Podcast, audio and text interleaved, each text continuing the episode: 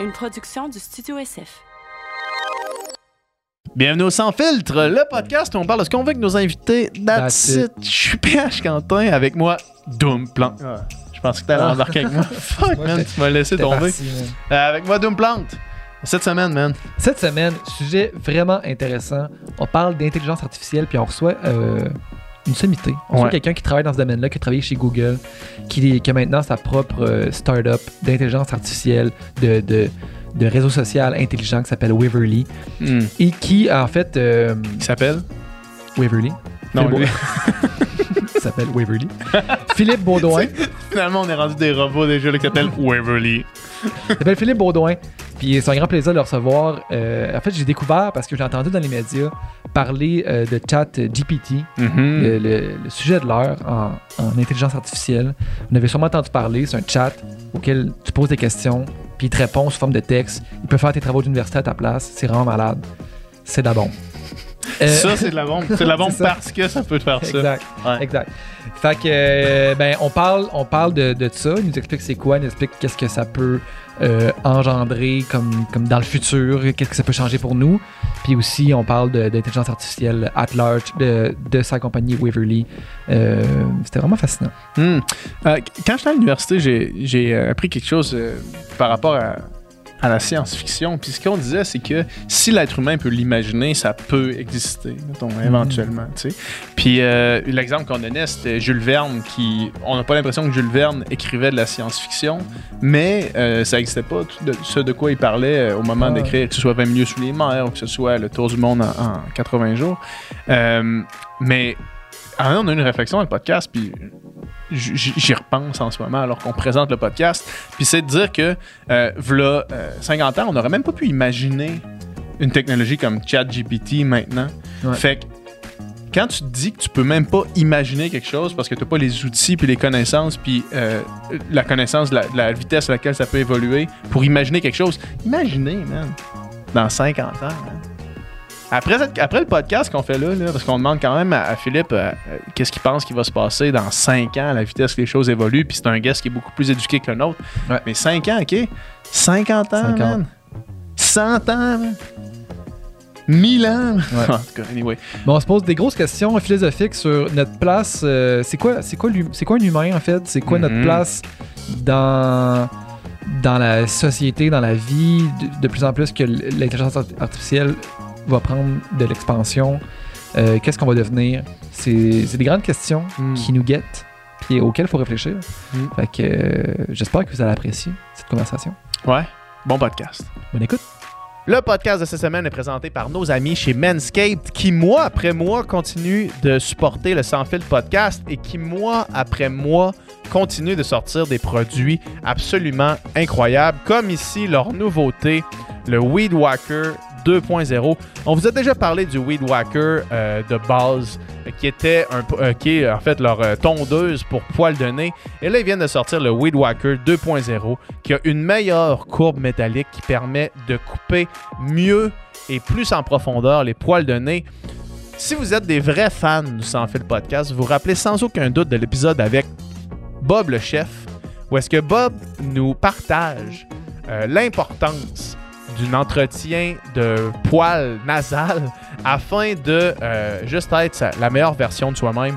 Donc, le Weed Whacker 2.0 vient de sortir et au-delà du Weed Whacker, vous savez, pertinemment, on en parle sans arrêt, mais ils ont une panoplie de produits euh, pour l'entretien des poils, des cheveux, de la peau, euh, avec une odeur incroyable. Moi, moi les produits Manscaped, honnêtement, puis là, écoutez, Dom est pas là, là, ok, fait que je vais en profiter pour vous parler one-on-one.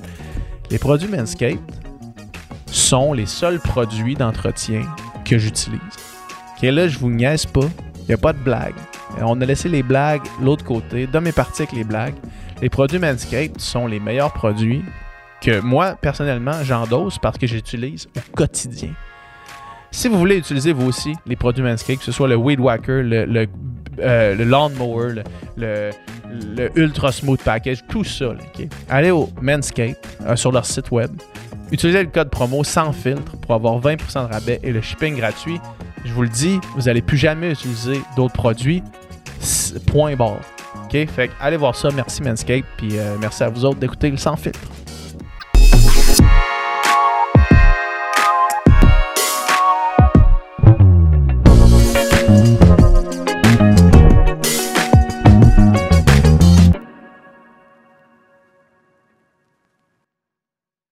Let's go, on y va? Yes, merci d'être là. Plaisir. Merci d'avoir bravé la tempête. Ouais, chapeau. à, à Québec, euh, en fait, là, je commence straight up avec une, une comparaison de Québec-Montréal, là, mais Montréal, c'est ingéré, la- les tempêtes. Comme hier soir, là, c'était- je comprends que c'était une grosse tempête, mais euh, hier soir, les routes, c'était pro- pas praticable. J'ai fait Notre-Dame jusque, jusque dans l'est de Ouais, l'île, puis c'était fou. Je Là. sais pas, tu sais, les Mais à deux. Québec, on- ça arrive jamais. ça. Les deux, on vient de Québec. C'est ça que j'allais dire. Mais C'est ça, fait Ouais, clairement, exact, on commence tout de suite avec. le- on, on continue la, la guerre Montréal, Ah, Québec. ouais. Mais, euh, Mais c'est parce qu'ils sont je plus équipés, il y a plus de monde, il y a plus de- de- de- d'équipements, puis je veux dire, ça arrive pas une route qui est complètement pas déblayée. C'est quand même efficace à Québec. C'est vraiment efficace. Je vais pas vous fighter là-dessus, je suis de Trois-Rivières. fait que c'est- Comment ça De se quoi passe ça a l'air à Trois-Rivières? Trois-Rivières, c'est parfait, tout est mieux. ouais, c'est ça. Trois-Rivières, c'est cool. Moi, les fois que je suis allé à Trois-Rivières, j'ai toujours aimé ça. Ben oui, c'est une belle petite Puis ville. j'aime ça prendre la 40 puis arrêter à Trois-Rivières. Ouais. Il y a un café qui s'appelle le Café Frida, un café vegan euh, Ah sur le bord de, du- de la rivière. là, C'est euh, c'est hot, Ah, c'est beau. vraiment. Cool. Ben hey! Écoute, Finalement, merci d'être là. Ça fait plaisir. Fait qu'on est là pour parler d'intelligence artificielle aujourd'hui. Ouais. Parce que là, le sujet de l'heure, puis on va commencer avec ça, puis ça va sans doute nous amener euh, à parler de, de AI plus largement, là. Ouais. Mais là, le, le- le- le sujet de l'heure, la nouveauté là, dont tout le monde parle dans les dernières semaines, c'est ChatGPT. ChatGPT. ChatGPT, qui. Tu peux, en fait, peux-tu nous expliquer c'est Ouais, quoi, en gros? Mettons que y a quelqu'un qui écoute qui a aucune idée, qui a jamais entendu parler. OK, ChatGPT, en gros, c'est euh, tu sais, l'idée des chatbots. Ça fait longtemps que ça Mhm. traîne sur Internet. On va Ouais. sur des sites web, il y a un petit chatbot qui arrive, c'est toujours pourri. là. Ouais. Ouais. C'est toujours vraiment pourri. tu sais, toujours Puis parce que, Ouais. genre, moi, j'ai un, un- un site en ligne de, sur Shopify, puis je peux en créer un avec des réponses automatisées, mais c'est de la merde. C'est ça, les gens, les gens vont pas cliquer dessus. Les gens ont appris que c'était pas très bon. Ouais. tu sais. Ouais. Euh, ChatGPT, c'est ça, mais ça fonctionne. Ah. C'est vraiment un peu. L'interface, c'est tout à fait. euh, c'est aussi simple que ça. Il y a une boîte de texte, tu peux écrire ce que tu veux, puis là, il te répond. Mais ce qui est impressionnant, c'est que c'est pas juste des réponses euh, comme précanées. Tu peux pas juste parler d'un sujet, tu peux parler d'absolument n'importe quoi. Puis comme ChatGPT a comme lu l'Internet, là, Mhm. en date de 2021, je pense, ben, il- est capable de parler de beaucoup, beaucoup, beaucoup de sujets. Puis il fait des phrases, là, sérieux, on dirait qu'il est allé à l'université. Ah ouais, hein? Puis- Ouais. mais le, le- tu dis euh, en date de 2021, ça fait combien de temps est-ce qu'il s'affaire à lire l'Internet? Euh, je sais pas. Dans le fond, ce qu'ils ont fait, c'est qu'ils ont, ils ont pris un snapshot de l'Internet en 2021, une, copie de tout ce qui. Pas, pas tout, tout, tout, mais d'un gros sous-ensemble de l'Internet. Puis, ils sont servis de ça pour entraîner. euh, c'est un système d'intelligence artificielle. là, Ils ont entraîné l'intelligence artificielle avec ces données-là. Mais donc, Fait tous les livres jamais écrits, puis tout ça, il a tout lu ça, là. Tous les livres, toute la fanfiction de Harry Potter. Toutes les, de- toutes les études scientifiques de, de n'importe quelle université. euh, Pas nécessairement. Donc, euh, il y a des choses qui sont plus dures à aller chercher. Je ne connais pas exactement les limites de ce qu'il a appris. Mais Mhm. Il connaît, par exemple, les grands chercheurs. Il sait à peu près ce qu'ils ont publié. Mais il y a beaucoup de ces publications-là qui sont sous forme de PDF et tout ça. Ce n'est pas nécessairement dans le système. Mais il y en a lu assez qui est capable de, de discourir sur euh, un paquet de sujets différents. Mhm. Je, puis, non seulement, c'est ça, il est capable aussi d'analyser et d'interpréter euh, quasiment, on dirait, euh, subjectivement des, des données. J'ai j'ai vu quelqu'un qui disait qu'est-ce que Nietzsche dirait du, de la wokeness, mettons? Ouais. Puis là, Il parle. il y a une réponse sur qu'est-ce que Nietzsche, selon son interprétation de ce que Nietzsche a dit, puis son interprétation de la wokeness. Qu'est-ce que Nietzsche dirait de la wokeness, mettons? Moi, j'ai vu quelqu'un faire Peux-tu m'écrire euh, un synopsis d'un film qui mettrait en scène un personnage qui veut faire telle affaire, puis là, il, arrivait quelque chose de plausible pareil. Ouais. C'était peut-être pas un Oscar, là, peut-être pas une palme d'or, mais c'était quand même, il avait, il avait écrit de quoi. Là. Exactement. Puis, tu sais, tu peux lui dire euh, dans le style de, tu pourrais demander qu'est-ce que deux gars de Québec diraient du déneigement de Montréal? Dirait. Mais c'est ça qu'il dirait, Tout à c'est ça. Tout à fait. Ouais. Puis, euh, mais, mais c'est ça, c'est parce qu'il a lu des choses. la- euh, il, a, lu- il a lu, euh, il a lu Nietzsche, il a Mhm. lu des choses que des, des gens de Québec ont écrit. euh, donc, il, il a Qu'est-ce que. Nietzsche dirait du déneigement à Montréal? Ah, clair, il va te l'écrire euh, avec des phrases à rallonge.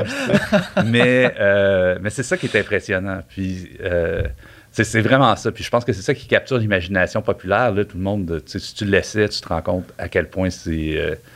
On est ailleurs. C'est Ouais. quelque chose qui n'existait pas c'est- ça, fait que c'est la première fois qu'il y a quelque chose d'aussi puissant puis d'aussi euh, avancé. Là. Absolument. Absolument. Puis, qu'est-ce que ça change? Qu'est-ce que ça va changer pour le commun des mortels dans le futur que ça, ça existe? Bon, là, euh, là les investisseurs, là, les, les gens qui ont beaucoup d'argent à Silicon Valley, New York, euh, Là, ils capotent. Là. là, ils sont en train de se poser exactement cette question-là. Qu'est-ce que ça va changer? C'est quoi les entreprises qui vont réussir à s'en servir pour créer des outils de demain, des, des plateformes de demain, tout ce qu'on va servir? tu sais? Ben là, les, euh, les gens réfléchissent à ça beaucoup.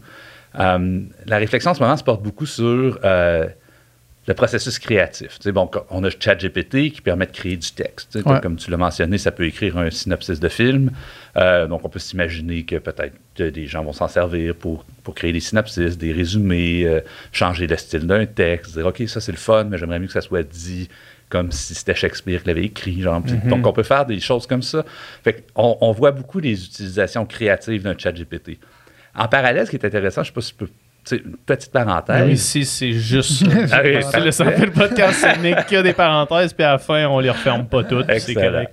Ben, je t'en ouvre une sur un truc qui s'appelle euh, Midjourney, DALI, euh, donc euh, Stable Diffusion. Ça, c'est toutes des intelligences artificielles, sauf que le but, c'est pas de générer du texte, c'est de générer des images. Mhm. Dali, Dali, j'ai j'ai essayé de gosser un peu là-dessus, puis c'est quand même assez incroyable. Tu sais, mettons que tu veux euh, une image de euh, fenêtre au bord de la mer dans un appartement blanc avec du sable au sol, puis des livres qui volent, mettons. Ça Ah, le fait. Ah ouais? Ça, ça- ça génère ça. Puis il y a eu une grosse trend, il y a une couple de semaines, là, tout le monde partageait ses photos générées, euh, modifiées Mais ça, par les ça, c'était pas, euh, C'était- pas Dali, ça. Non, mais c'est- ben, souvent des technologies chose. similaires. Ouais. tu sais. C'est- En arrière, c'est ce qu'on appelle des réseaux de neurones profonds, puis il y a toutes des variantes, mais c'est les mêmes idées. c'est comme si ça fait, ça fait peut-être 10 ans qu'on développe ces idées-là, mais ça arrive là, à peu près tout en même temps au niveau où on voit des, des applications directes. Donc ça, on voit donc l'utilisation de l'intelligence artificielle pour des, euh, des, des besoins créatifs, créer Ouais. des images, créer Ouais. des textes. Il y en a qui ont fait créer des vidéos. euh, Meta, Facebook a fait, a, a fait une IA qui n'est pas très bonne, mais qui, Non, fait ça. vraiment pas beau. C'est pas très ouais. Mais tu sais, on voit que ça C'est le début, c'est normal que ça, ça marche mal. J'en ai vu qui font de la musique. euh, fait que Ouais. c'est beaucoup ça qui capture l'imagination des investisseurs en ce moment. Ils se disent Ah, ça va, ça va servir beaucoup dans les milieux créatifs, dans les domaines créatifs. On va avoir des nouveaux outils.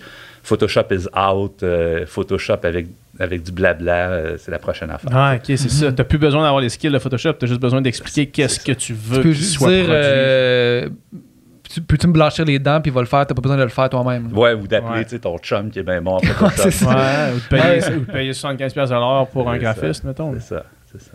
Ouais. Puis ça, ok, ben oui, c'est ça, ça c'est sûr. Donc, ou, du point de vue artistique, on peut, on, peut, on peut penser qu'il y a possiblement, comme euh, à une certaine époque, il y a des métiers qui ont été remplacés par euh, la machine euh, qui, fait, qui fait X.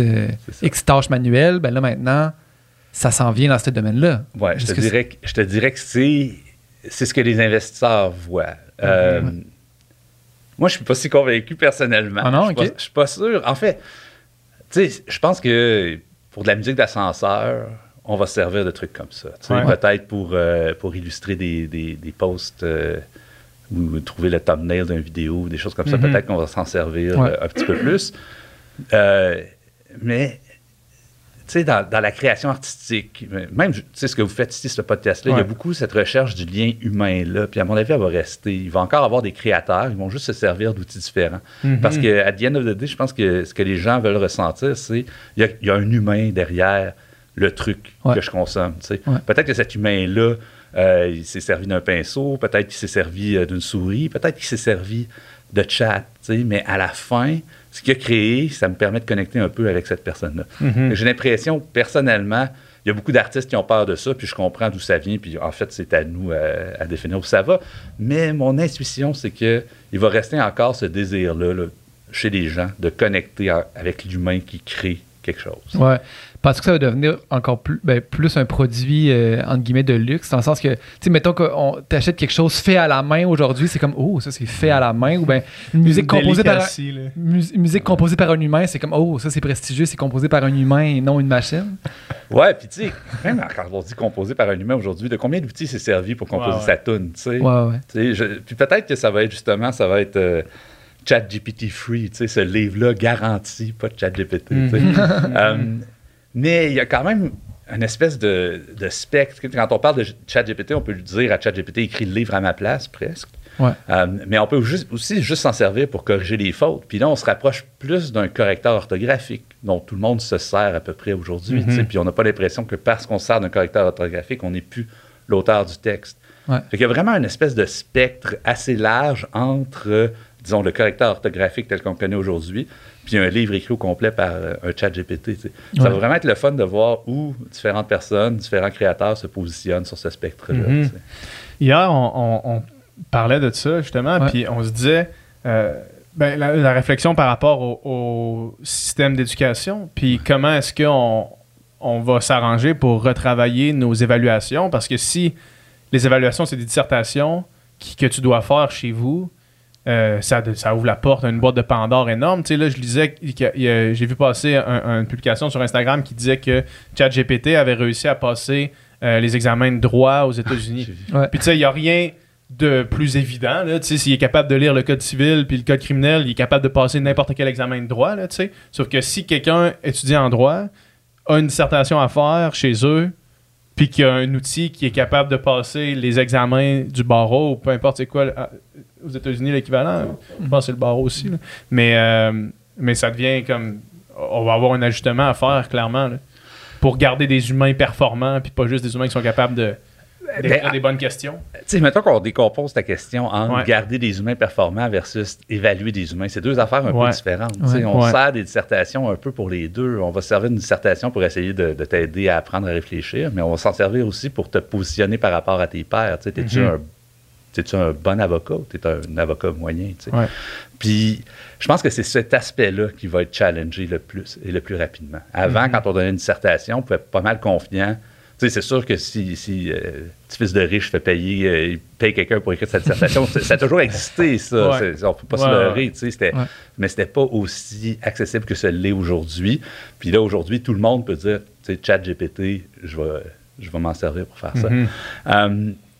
Fait que je pense que ça va, ça va shaker un petit peu euh, la cage en éducation du côté de l'évaluation. Ouais. Comment on évalue ces personnes-là aujourd'hui, dans le futur? Mais j'aimerais ça, personnellement, que ça pousse la réflexion un peu plus loin, puis qu'on se demande, est-ce que l'évaluation, est-ce qu'on a... À quoi elle sert cette évaluation En partie pour savoir, euh, pour aider l'employeur à choisir je veux un bon avocat versus un pas bon avocat. Bon, en partie pour motiver les étudiants en disant ben si tu si t'étudies pas, tu vas avoir une mauvaise évaluation, tu vas avoir une mauvaise note, tu n'auras pas de job. tu sais. Euh, je pense qu'on peut se poser la question est-ce que c'est la bonne façon de motiver les étudiants? Puis est-ce qu'on a vraiment à aider les employeurs tant que ça à trouver le meilleur avocat? Tu sais, c'est dans, ou en tout cas dans le système d'éducation. Moi, c'est la réflexion que je rêve de voir arriver là-dedans. J'en parle avec euh, plusieurs de mes amis qui sont dans le milieu de l'éducation. Puis c'est une réflexion qui se pose aussi. tu sais. Est-ce que on n'a pas un peu trop délégué la tâche de motiver nos, nos, Mm. euh, nos À les enfants, évaluations. au, au- à la- au bâton de l'évaluation? tu sais? Mhm. Mais qu'il n'y a pas un. un- tu sais, j'ai l'impression qu'en tant qu'humanité, on veut quand même être capable de stocker un peu d'informations dans notre cerveau Ouais. à nous, d'être capable de faire des tâches, d'être capable de calculer des choses. Je veux dire, on pourrait tout déléguer à la technologie, puis j'ai plus besoin d'apprendre à calculer, j'ai une calculatrice, plus besoin d'apprendre à, à, à réfléchir, j'ai ChatGPT. Mais à un moment donné, est-ce qu'on est qu'on fait pas plus on, on donne de pouvoir ou plus on, on délègue nos capacités à nous à la machine, on ne devient pas un peu des, des humains moins, euh, moins avancés en tant que. Ouais. Ça, ça, c'est l'autre partie de la question. Ouais. Au- Au-delà de l'évaluation, il y a qu'est-ce qu'on veut apprendre aux humains, puis nous, qu'est-ce Mhm. qu'on veut comme Ouais. humain, qu'est-ce qu'on veut développer, c'est comment on se définit, c'est quoi qui fait que je, je- je suis qui je suis. Ouais. Par exemple, en ce moment, pour le fun, je, je suis en train d'apprendre l'allemand. ok? Ouais. Il n'y a pas vraiment de raison. Pas besoin d'apprendre pas besoin d'apprendre l'allemand, mais ça m'apporte de la satisfaction. Ça, je le fais. Je peux demander à un- une IA de traduire ce que j'ai ce que j'ai écrit en allemand, puis ça risque de sortir quand même pas pire. C'est pas pour ça que je l'apprends. Ouais. Mais je trouve que c'est un bel exemple, ça, de. On a quand même des motivations intrinsèques qui vont au-delà de ce que les outils nous permettent de faire. Puis c'est comme ça qu'on se définit, tu sais. Euh, on a un peu perdu ça de vue, tu sais, en, en- en mettant la job tellement au centre de nos vies, puis en disant, ben, tu sais, mon utilité, c'est euh, c'est la job que je vais avoir, c'est... euh, mais, tu sais, toutes les, toutes les évolutions qu'on voit en intelligence artificielle, je pense que ça nous force à réfléchir un peu au-delà de ça. Tu sais, à se dire, on est plus que nos jobs, on est Mhm. plus que ce que Mhm. les outils nous permettent de faire. Moi, je décide de tricoter, même si je peux m'acheter un chandail. Je décide d'apprendre l'allemand, même si je peux faire traduire mon truc en allemand. Tu sais, c'est. Puis c'est c'est une réflexion saine. Moi, j'ai des enfants. euh, Ouais. 17-20 ans, puis ils se posent ces questions-là au quotidien, puis j'aime ça, voir ça. Moi, je ne les posais pas à leur âge, mes parents, définitivement pas. Ouais. Fait que je pense que c'est une évolution assez normale dans la société. On se ramasse avec des outils. Ils challenge quasiment notre identité, que ça veut dire d'être humain. On peut plus se définir. euh. Ouais. Il y a, une pa- il y a un exemple que j'aime super gros par rapport à ça. Euh, il y a quelques années, je ne sais pas si vous avez suivi ça, les parties de Go entre l'intelligence artificielle puis Lee Sedol, qui était le, le champion mondial de Go. Le Go, c'est euh, un Mhm. jeu comme les échecs. Lee Sedol a, a perdu à l'IA. Personne ne pensait qu'elle allait perdre. Tout le monde pensait qu'elle allait gagner. Lee Sedol, il se définit comme le meilleur joueur de Go au monde. Il n'y a Ouais. pas une machine qui peut le battre. OK? Il, il- il a perdu la game. Il est allé sur le stage, puis en braillant, il s'est excusé à l'humanité. non, il a vraiment dit Je m'excuse, l'humanité, je vous ai fail. On, on, on, est dépassé. On est dépassé. Ouais. Fait que, son identité entière était, elle résidait dans sa capacité d'être, d'être meilleur que n'importe qui et n'importe quoi au Go. Puis là, il a perdu ça. Fait que c'était vraiment une crise identitaire pour lui. Je pense qu'on va en voir de ça, mais en même temps, ça nous force à nous poser des questions assez fondamentales qui sont importantes. tu sais. Comment on se définit qui on est? Ouais. Hmm. quand on parle de ces questions-là, tu sais, puis hier, on en parlait de, ChatGPT, puis où l'AI peut l'amener, puis tu sais, moi, quand j'en parle, puis souvent, j'ai l'impression qu'il y, a- il y a de la peur, en fait, là, Ouais. tu sais, il y a, il y a de la peur par rapport... Puis là, quand j'en parle avec toi, je sens pas aucune peur, en fait. Bah, Est-ce que tu penses que ça peut nous amener euh, dans, dans, dans, des, un mauvais trail ou pas nécessairement? Ah, absolument. Ouais. Oui, oui. Définitivement. tu sais. Le- Puis les premières affaires qu'on va voir, c'est des, des mauvaises trails. là, tu sais. Ouais. Ouais. On l'a vu un peu avec, euh, avec Dali et ces trucs-là, d'être inondé d'images que, OK, tu sais, on, on en a vu assez. là. Tout le tous les journalistes l'ont fait. Ils ont fait leur première chr- chronique. Ah, je vais la faire écrire par ChatGPT. Ouais, super cool. tu sais. Mhm. On va être inondé de, de trucs comme ça. Ouais. Récemment, c'est sorti que CNET, euh, la grosse publication américaine, avait utilisé ChatGPT. pour- Je ne sais pas si c'est ChatGPT, en tout cas, il avait utilisé une IA pour générer des textes Mhm. euh, qu'ils avaient mis en ligne sans dire à personne. Puis ils se sont fait, tu sais, ils se sont fait taper sur les doigts. Mais il y a un vrai risque, là. Il y a comme. tout- toutes nos plateformes de diffusion d'informations, euh, si on génère plus de contenu, puis on les met dessus plus, on a plus de chances de surnager, puis de, de générer des clics, puis d'être visible et tout ça. Et une affaire comme ChatGPT ou des trucs comme, euh, comme DALI, ça permet de créer du contenu rapidement. Mais si ce contenu-là n'est pas super bon, tu peux Ouais. créer rapidement, puis tu peux inonder la place publique Puis, avec ça. tu sais. La dernière chose que c'est, en fait, c'est du contenu original parce que ça ramasse des idées qui sont prises ailleurs. là. Ben, ça dépend toujours de combien d'efforts tu mets dessus. Tu, sais, tu Mais- peux tuner beaucoup le texte après, mais Ouais, si ouais, le but, c'est de ne pas mettre d'efforts, ben oui, ça va être du contenu. C'est ça, bien si tu veux, anodin. si tu si t'as, mettons, euh, là, je te le dis de même, puis c'est quelque chose, tu sais, les, les e-commerce qui ont explosé dans les derniers temps avec des blogs, tu te dis, ils ont, ils ont une équipe de sept, euh, sept rédacteurs pour sortir euh, trois articles, mettons, quelqu'un qui vend des skis, là, qui sort euh, le bienfait du ski, euh, telle, telle façon, les bienfaits de tel ski, puis tu fais juste écrire à- dans le chat GPT quels sont les bienfaits du, Ah oui. du ski de randonnée sur le cœur, tu sors un article au complet. Quels sont ça. les bienfaits du ski de randonnée sur les pieds, tu sors un article au complet. Genre, ça te prend en, en cinq minutes, t'as le- l'équivalent d'une semaine de contenu de blog écrit par un blogueur. Genre. Ouais. C'est fou, là. Puis, puis tu sais, des trucs, euh, si, si, mettons, euh, je sais pas, on veut, on veut générer du contenu qui génère justement des clics, mais on pourrait dire, euh, écris-moi écris-moi des, des, euh, écris-moi des chroniques de Richard Martineau à, à appel, puis on va être encore plus enseveli de chroniques de Richard Martineau sur notre Facebook. Que- On prend cette interview-là, puis on dit Hey, écris-moi dans le style de Richard Martin. Ouais, ouais. Bienvenue les clics, tu vas en avoir. Mais tu sais, c'est ça. Donc, oui, il y a des risques. euh, pour, pour revenir à ta question, c'est le premier que, qu'on imagine puis qu'on voit, c'est sûr qu'il va arriver.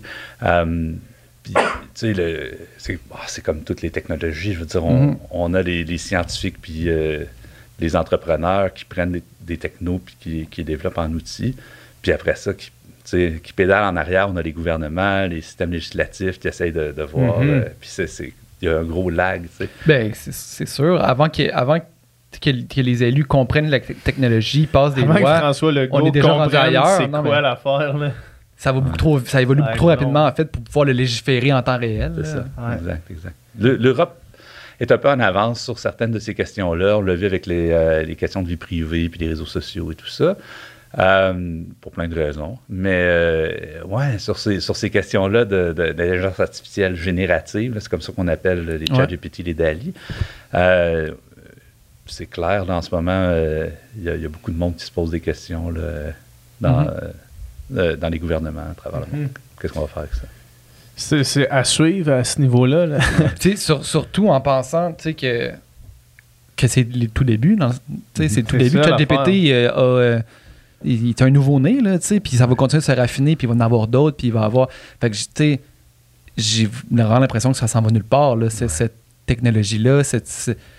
L'humanité s'embarque dans, un, dans une nouvelle affaire. Non, là. non, il y a un avant, il y a un après. Ouais. On ne reviendra pas en arrière. Euh, dentifrice sorti du tube. Mhm. Euh, c'est ça. Mais, tu sais, je pense aussi, donc, on, on peut regarder les gouvernements, qu'est-ce qu'ils peuvent faire, puis il faut aussi se poser la question, est-ce que, euh, est-ce qu'on peut pas justement, plutôt que de sauter tout de suite sur des utilisations qui sont, qui vont clairement être néfastes pour, euh, pour l'humanité, mais peut-être bénéfiques pour une couple de blogueurs, Ouais. on, peut, on peut aussi se poser la question, y a-t-il des manières de- d'utiliser cette technologie-là pour aider, euh, euh, de- les, les- les gentils? Ben oui. aider ceux qui essaient de, de, de, de, de- de- de se battre dans l'autre direction. Puis c'est vraiment, moi, en tout cas, moi, je suis, euh, je suis fondateur d'une compagnie qui s'appelle Weverly, puis c'est ça Ouais. qui nous motive. Ouais. On les voit, ces technologies. Ça fait trois ans. On dit que c'est un tout nouveau-né. Ça fait longtemps que c'est développé, ces techs-là. là. Ça fait longtemps. Là, c'est sorti, ça, ça atteint le point, euh, le point de bascule qui les rend intéressants pour tout le monde, mais ça fait longtemps que ces technologies-là existent. Puis nous, ça fait trois ans qu'on développe une manière d'utiliser cette compréhension-là de, de ce qu'on appelle la langue naturelle, c'est-à-dire le Mhm. français, l'anglais, la langue qu'on parle tous les jours. Cette compréhension-là de la langue naturelle que les machines ont acquise au, au cours des dernières années, on veut s'en servir pour donner plus d'outils, plus de pouvoir aux gens comme, comme vous, comme moi, comme n'importe qui qui consomme du contenu sur Internet, puis qui se disent, c'est-tu le contenu que je veux? sais? Aujourd'hui, on est à la merci beaucoup de- des algorithmes qui sont, qui sont développés par les plateformes qu'on utilise. Puis notre, notre prétention, nous, c'est de dire, ben, parce qu'on comprend la langue naturelle, on va être en mesure de donner les clés aux, aux gens, puis de dire, développe-le ton algorithme, écris qu'est-ce que tu veux qu'il fasse pour toi, comme tu l'e- l'expliquerais à un de tes amis. Puis ton algorithme, euh, tu vas avoir ton algorithme. Si tu veux des choses qui sont très populaires, on va te mettre du populaire. Si tu veux des choses qui sont récentes, que personne n'a vues, on va te mettre ça. Euh, si tu veux du vegan, on va te mettre du vegan. Mais tu sais, c'est toi qui le contrôle. C'est pas l'histoire de tes clics des dix dernières années qui viennent définir qu'est-ce qu'il va y avoir sur ton YouTube ou ton Facebook. tu sais. Mhm.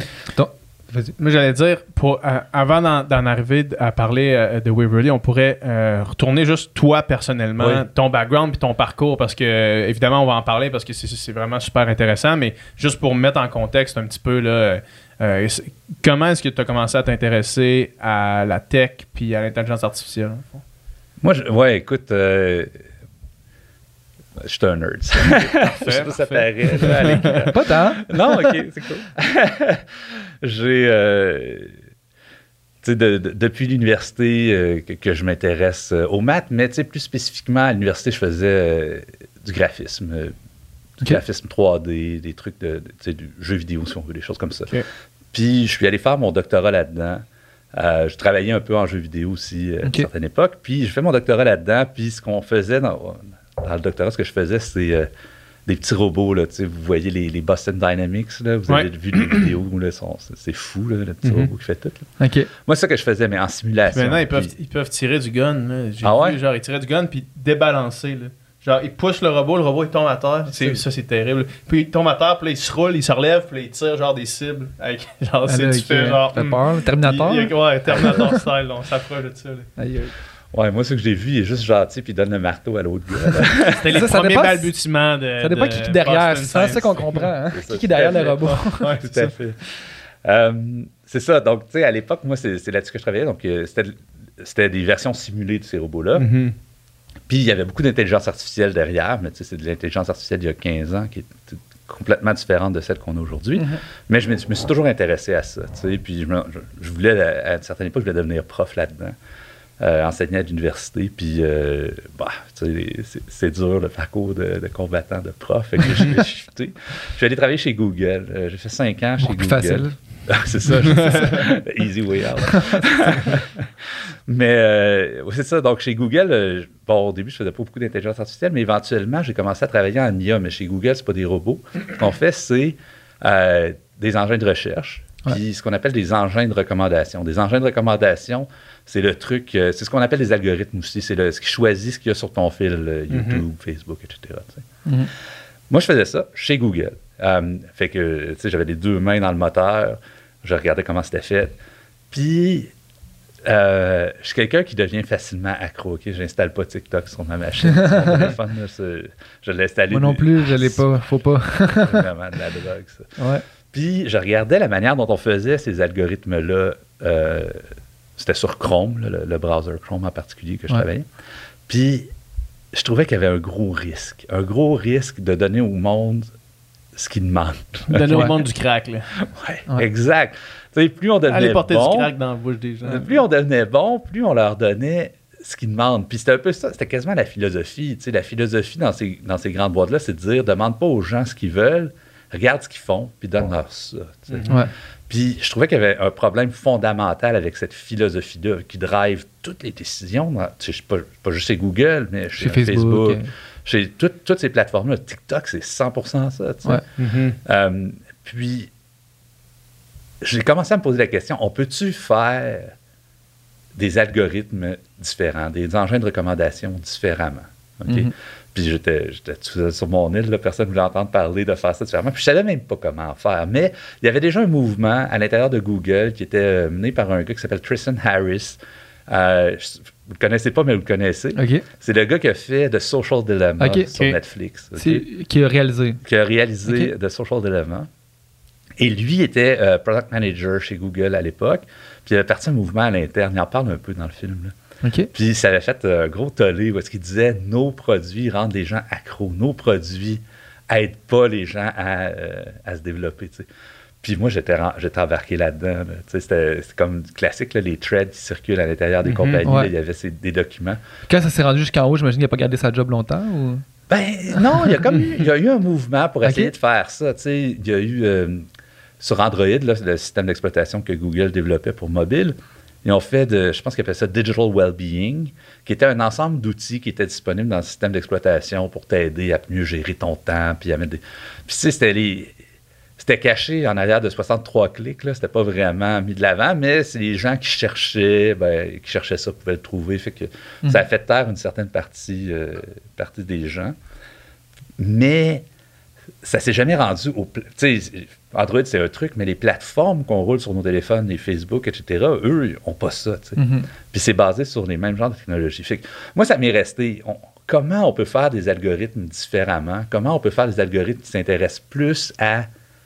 euh, pas nécessairement ce qu'on fait, mais les habitudes qu'on aimerait développer, la direction dans laquelle on voudrait évoluer, les questions qu'on se pose quand on s'arrête le soir puis qu'on se dit, j'ai-tu passé la bonne journée, la journée que je voulais passer, j'ai-tu fait les choses que je voulais faire?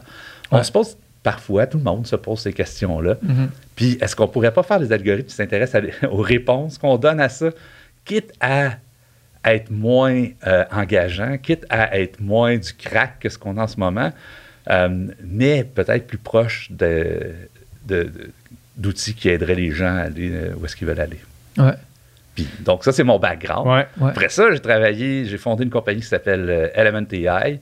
J'étais en charge de la recherche là-bas. Puis, je travaillais beaucoup en avec des chercheurs qui sont bien meilleurs que moi en compréhension de la langue naturelle, là, des gens qui ont fait des chats GPT, etc. Il y en avait une partie de ceux-là qui travaillaient euh, dans nos équipes chez Element AI.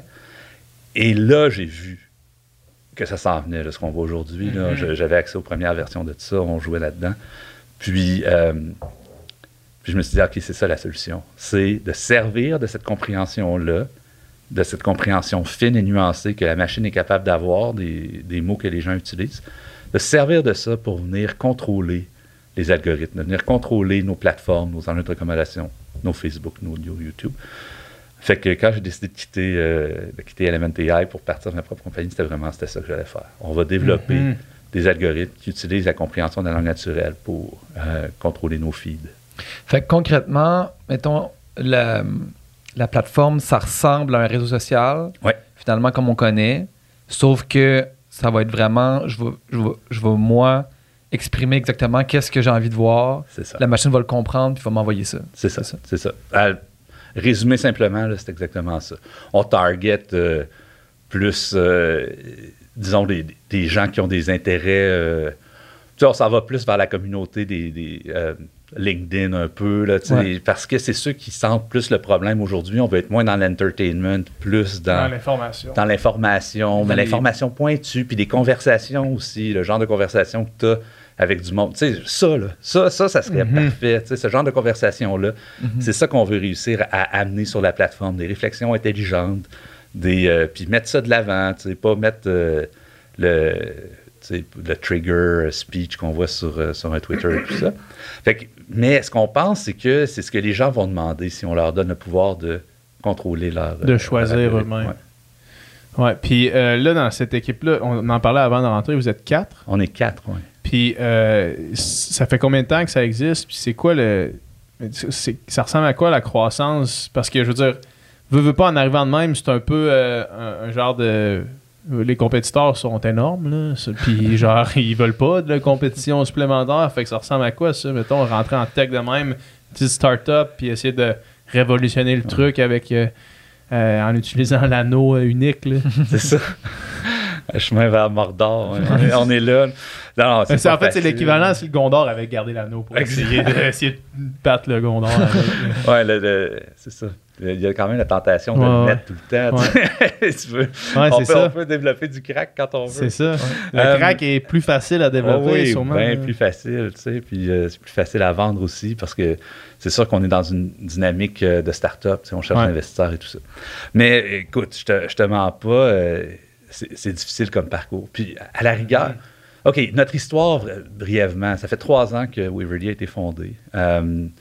Puis on a passé euh, les premiers six mois à lever euh, une ronde de financement, une première ronde de financement, genre euh, avec un, un PowerPoint. Là, Mhm, puis une bonne équipe, une idée intéressante. On a réussi à trouver euh, 1,25 million. Puis avec ça, on a développé la technologie. Ça n'existe pas ce qu'on a fait. Mhm.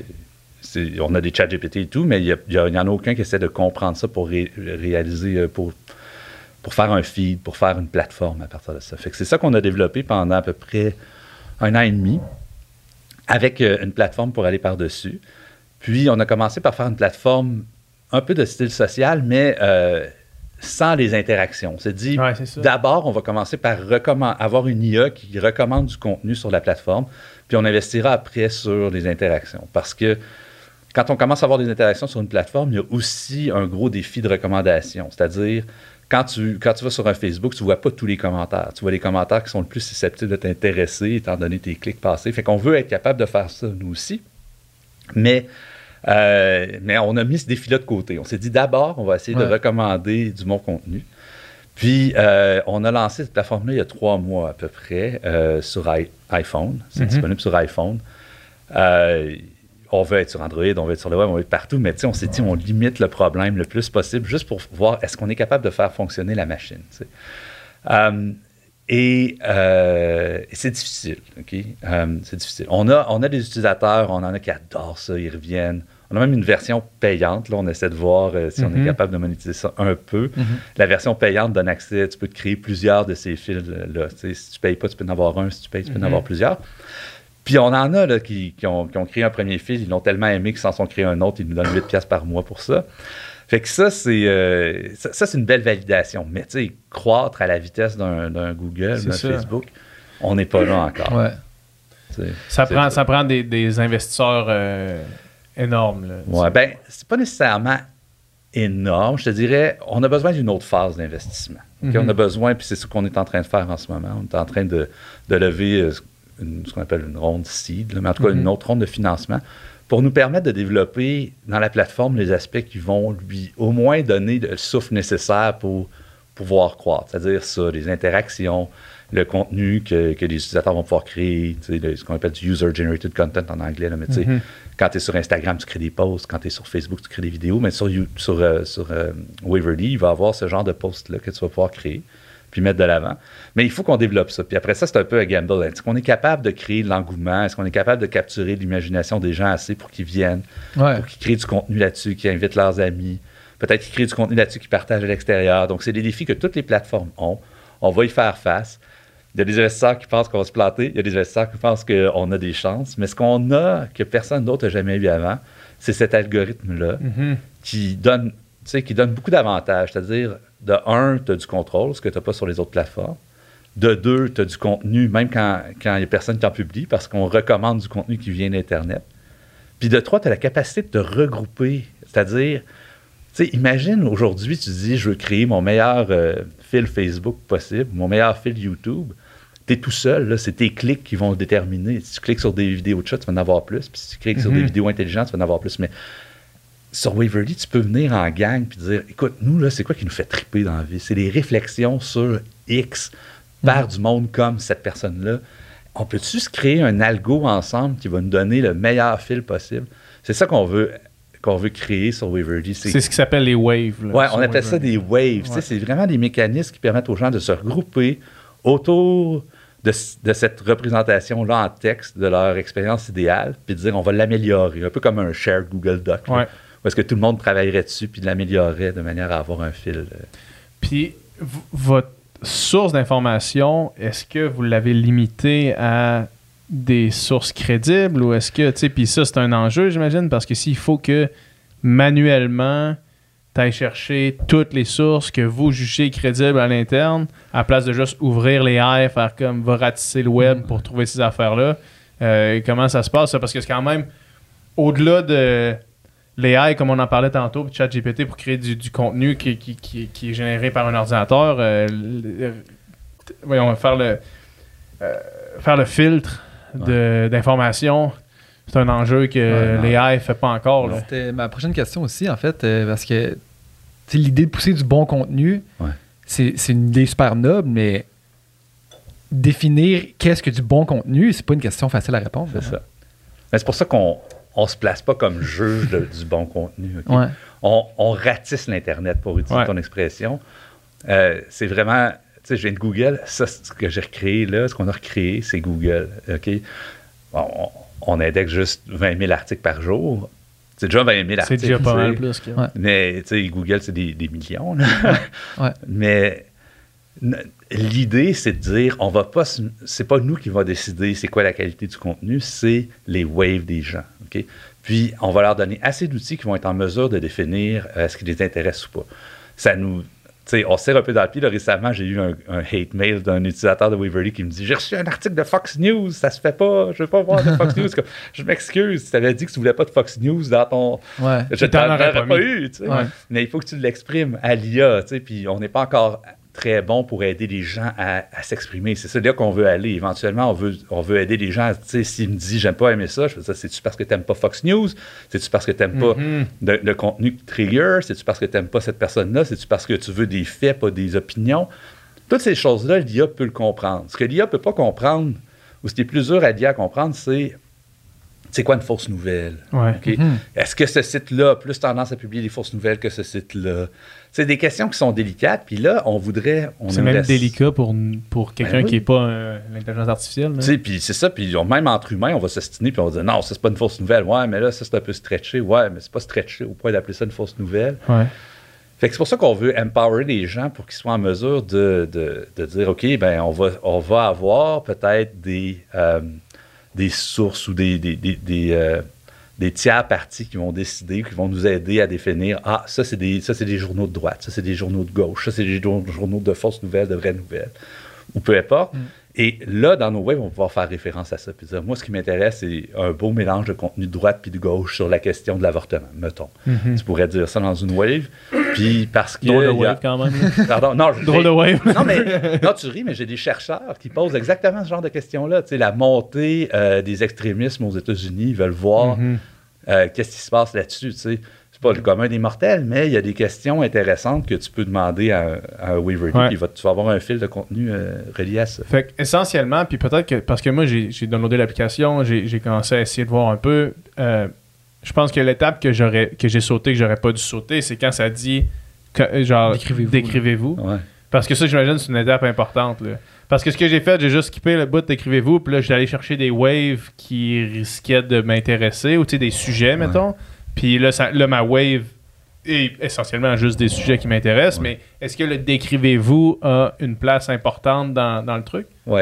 Disons, en ce moment, euh, en ce moment, non. OK? On ne s'en sert pas encore, mais euh, éventuellement, tu sais, éventuellement, on veut, on veut que le décrivez-vous, ça devienne vraiment une espèce de. Euh, quasiment de document euh, vivant là, que, tu, que tu Mhm. mets à jour constamment ou que l'IA t'aide à mettre à jour puis dire Hey, j'ai remarqué que tu lisais beaucoup de trucs sur X, veux-tu mettre ça dans ton. dans ta- Rajouter, euh, ah, j'aime aussi lire sur euh, C'est Mars. ça. C'est ça. Puis des fois, tu vas Salut, vouloir. moi c'est dire- j'aime les chars, le baseball. j'aime là aussi lire sur Mars. Mais c'est ça. Donc, est-ce que, tu sais, on veut s'en aller vers, vers là? En ce moment, on le fait pas. C'est comme notre expérience de onboarding en ce moment. Tu sais, on va te présenter des waves, tu peux Ouais. les suivre. Um, généralement, ces, ces waves-là, c'est ouais, ok, c'est correct, tu sais, je mais c'est jamais exactement ce qui t'intéresse. Puis là, ton fil va pas encore être ultra personnalisé. Mhm.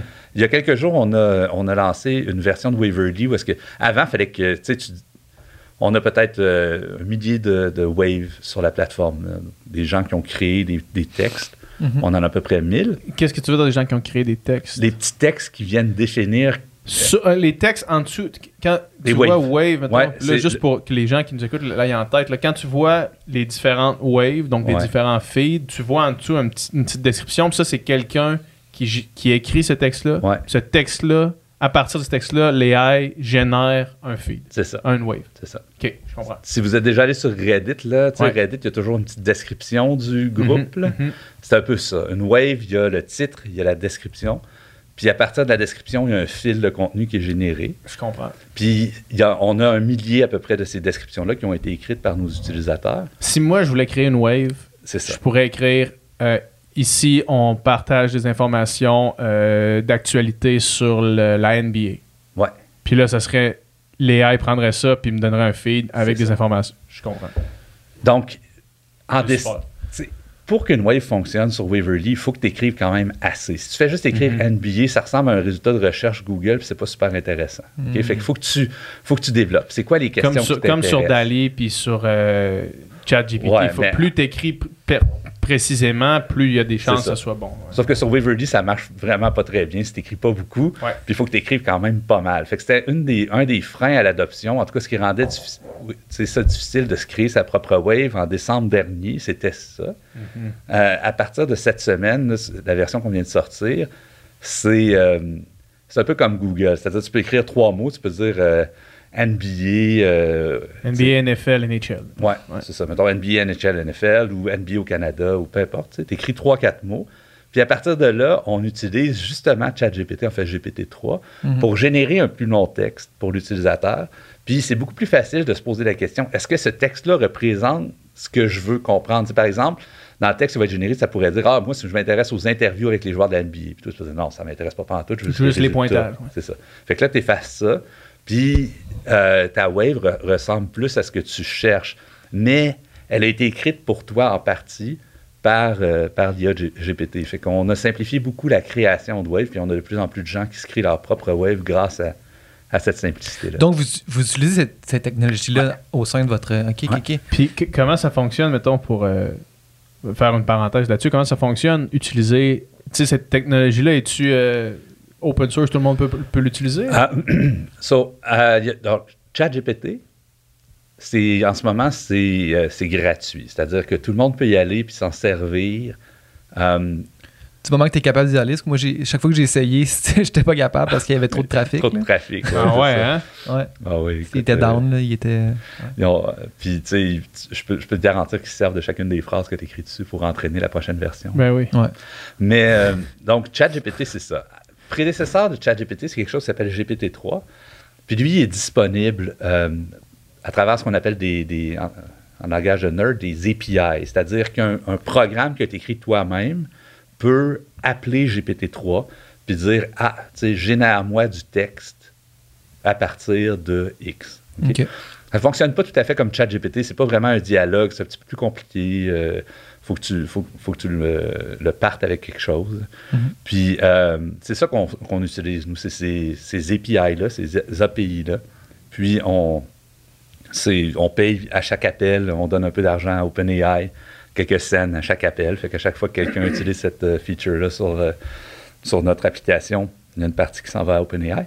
OpenAI étant la compagnie derrière ChatGPT. Exactement. C'est la compagnie qui a fait ChatGPT, qui euh, appartient en grande partie à Microsoft.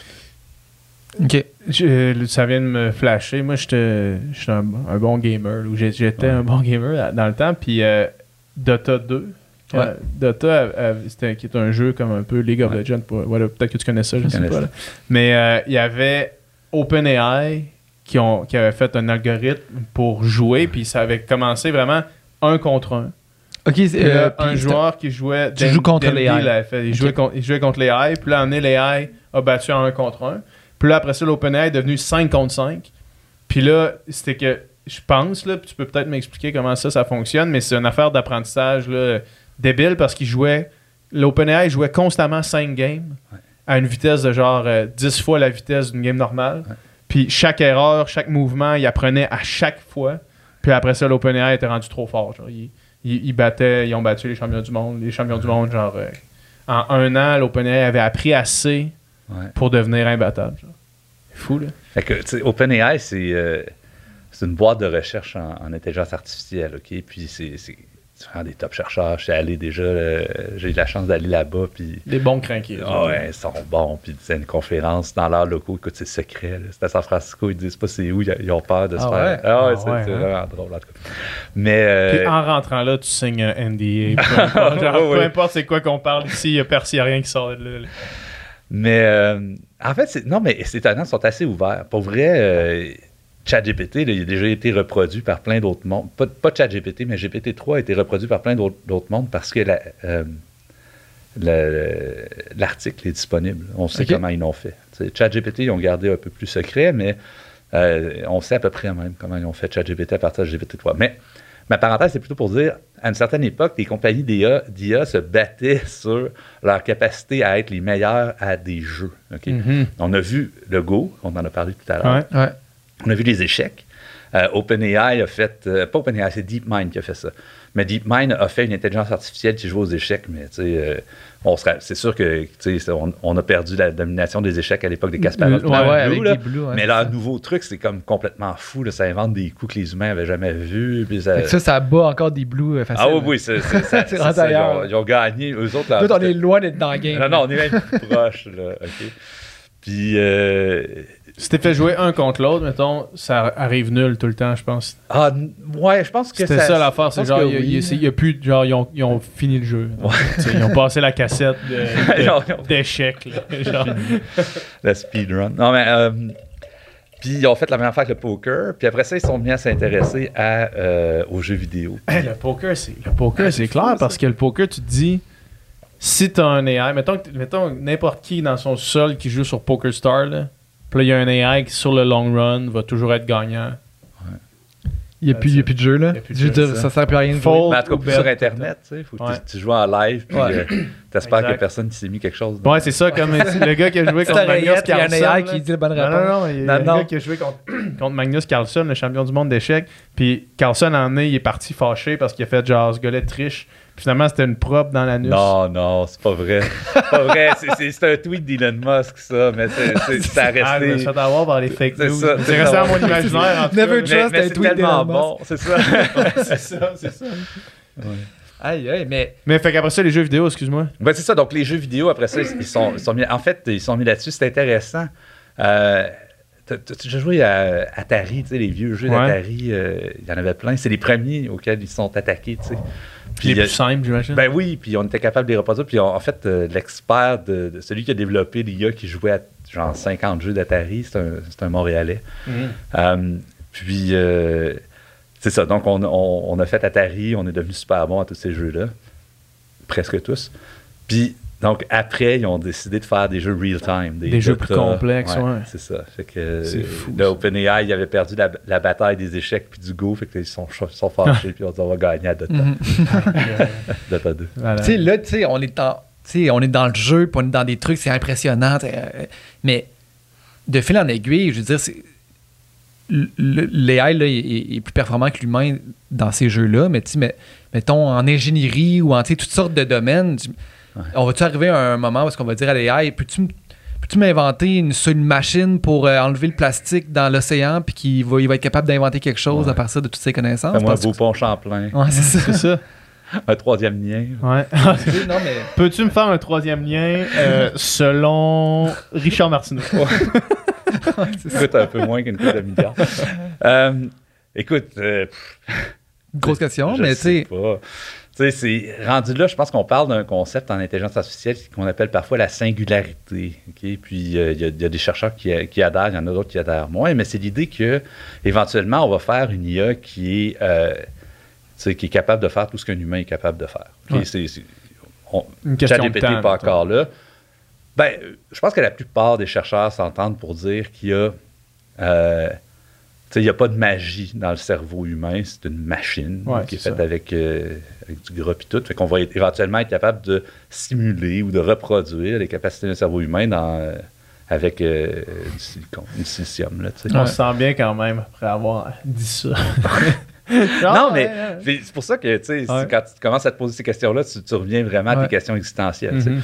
Mais, euh, mais la théorie de la singularité, c'est de dire, OK, tu sais, à partir du moment où on a un ordi qui est aussi bon qu'un humain, mais la première job qu'il va se donner, c'est de s'améliorer. tu sais. Mhm. Puis là, il va-tu partir dans une, amélioration exponentielle, puis, euh, tu sais, deux jours après, il est deux fois meilleur qu'un humain, puis trois jours après, il est dix fois meilleur qu'un humain, puis Ouais. tu sais, fait que ça, c'est, c'est une des hypothèses qu'on appelle la, la singularité. Il y en a qui pensent que tu n'es pas nécessairement capable de faire une machine qui s'améliore constamment. Il y en a d'autres qui pensent que oui. Euh, mais tu sais, si on se rend là, éventuellement, ben, effectivement, on va demander à une machine, peux-tu me faire un pont Champlain, puis elle va nous le faire, j'imagine. Ou tu peux-tu me nettoyer tous les océans, puis ben oui, pas de problème. Euh, ouais, ouais, va trouver une solution. euh. c'est ça. Puis tu sais, même. sauver la planète, genre? Peux-tu, peux- peux-tu, tu sais, mettons, un gouvernement de AI, qui est ça, ils, ont- ils peuvent jamais être corrompus, ils peuvent jamais prendre de mauvaises décisions, ils peuvent jamais. C'est le Pre- programmeur. prennent toujours toutes les meilleures décisions possibles selon les données. C'est le programmeur qui peut être corrompu. Là. Ouais, c'est c'est ça. ça le problème. là. Mais là, écoute, on, on- on est dans les questions philosophiques, mais je te dirais que y a, y là, c'est, euh, c'est le parti philosophe, là, ils ont du fun. Ouais, ben oui. Là, dans, dans va, Oxford. Cambridge, même ici à, euh, à Montréal. C'est des questions qui sont super importantes, là, qui nous renvoient à, euh, puis moi, tu sais, moi, j'ai un trip de philo ces temps-ci à cause, en partie à cause de Ben, ça. il faut y réfléchir parce qu'il faut, tu sais, s'il faut légiférer, s'il faut les encadrer, il faut savoir comment, puis tu sais, Ouais. quel, justement, quel trait qu'on veut prendre. C'est ça. C'est fou, hein. On dirait que c'est. Je t'ai coupé, t'avais dit que t'avais un, parti- euh, t'avais un. Non, non, non, tu me pushes pas. Ça, ça va. Non, j'allais juste. Moi, j'étais que- j'étais parti un peu loin, là, en disant, genre, parce que hier, on en parlait aussi, puis, euh, tu sais, moi, ma, ma copine est cardiologue, puis elle, euh, elle travaille dans, sur une étude en ce moment avec un gars qui euh, développe un, un AI pour être capable d'analyser toutes les procédures, puis les, les procédures pour aller implanter des, des systèmes dans des artères, pour ça faire le même. Puis que là, à force de ramasser des données, à un moment donné, tout finit par se ressembler. On est un corps, là, on est de la mécanique essentiellement. Tu sais, Fait que tous les problèmes vont avoir été vus, tous les problèmes vont avoir été traités, toutes les erreurs vont avoir été analysées. Mhm. Puis toute cette banque de données-là énorme, on n'aura plus besoin qu'un humain utilise ses mains qui risquent de trembler pour aller faire ces affaires-là, qu'un humain ait besoin de, se, de, de- de rester de garde, de se lever la nuit pour aller faire des interventions, tu sais, alors que tu enlèves complètement l'erreur humaine de l'équation. Genre, c'est Ouais. fou, là. C'est Ouais, débile. Si en en plus, puis après ça, tu t'apprends toi-même, puis tout- toutes, les, toutes les procédures se font, puis là, toutes les informations se renvoient à une place, puis là, tout le monde est meilleur. Toutes les, les, les, les, les, les robots ou whatever qui va faire ça deviennent plus intelligents, meilleurs dans, dans ça. C'est fou. On le voit beaucoup en imagerie médicale. tu sais. L'imagerie médicale, en Ouais. grande partie, c'est euh, en ce moment, c'est des yeux humains qui regardent un truc sur un écran puis qui disent Ouais, un cancer, là. Tu sais, c'est- Mhm. on, on délègue beaucoup à quelque chose qu'on. Moi, en tout cas, je sais pas Puis des fois, c'est en plein moi, milieu de ça la marche nuit à sur moitié. écran cette LED euh, chez eux. Là, c'est check ça. C'est- Fait qu'il y avait beaucoup, beaucoup d'espoir sur euh, l'utilisation en imagerie médicale de l'intelligence artificielle. Il y a beaucoup de compagnies qui ont développé des, des techs autour de ça. Moi, je suis surpris à quel point ça n'a pas. On le- T'as pas levé. hein. ben non. Ah ouais, hein? On est capable de faire des chats GPT, puis on n'est pas capable de faire ça.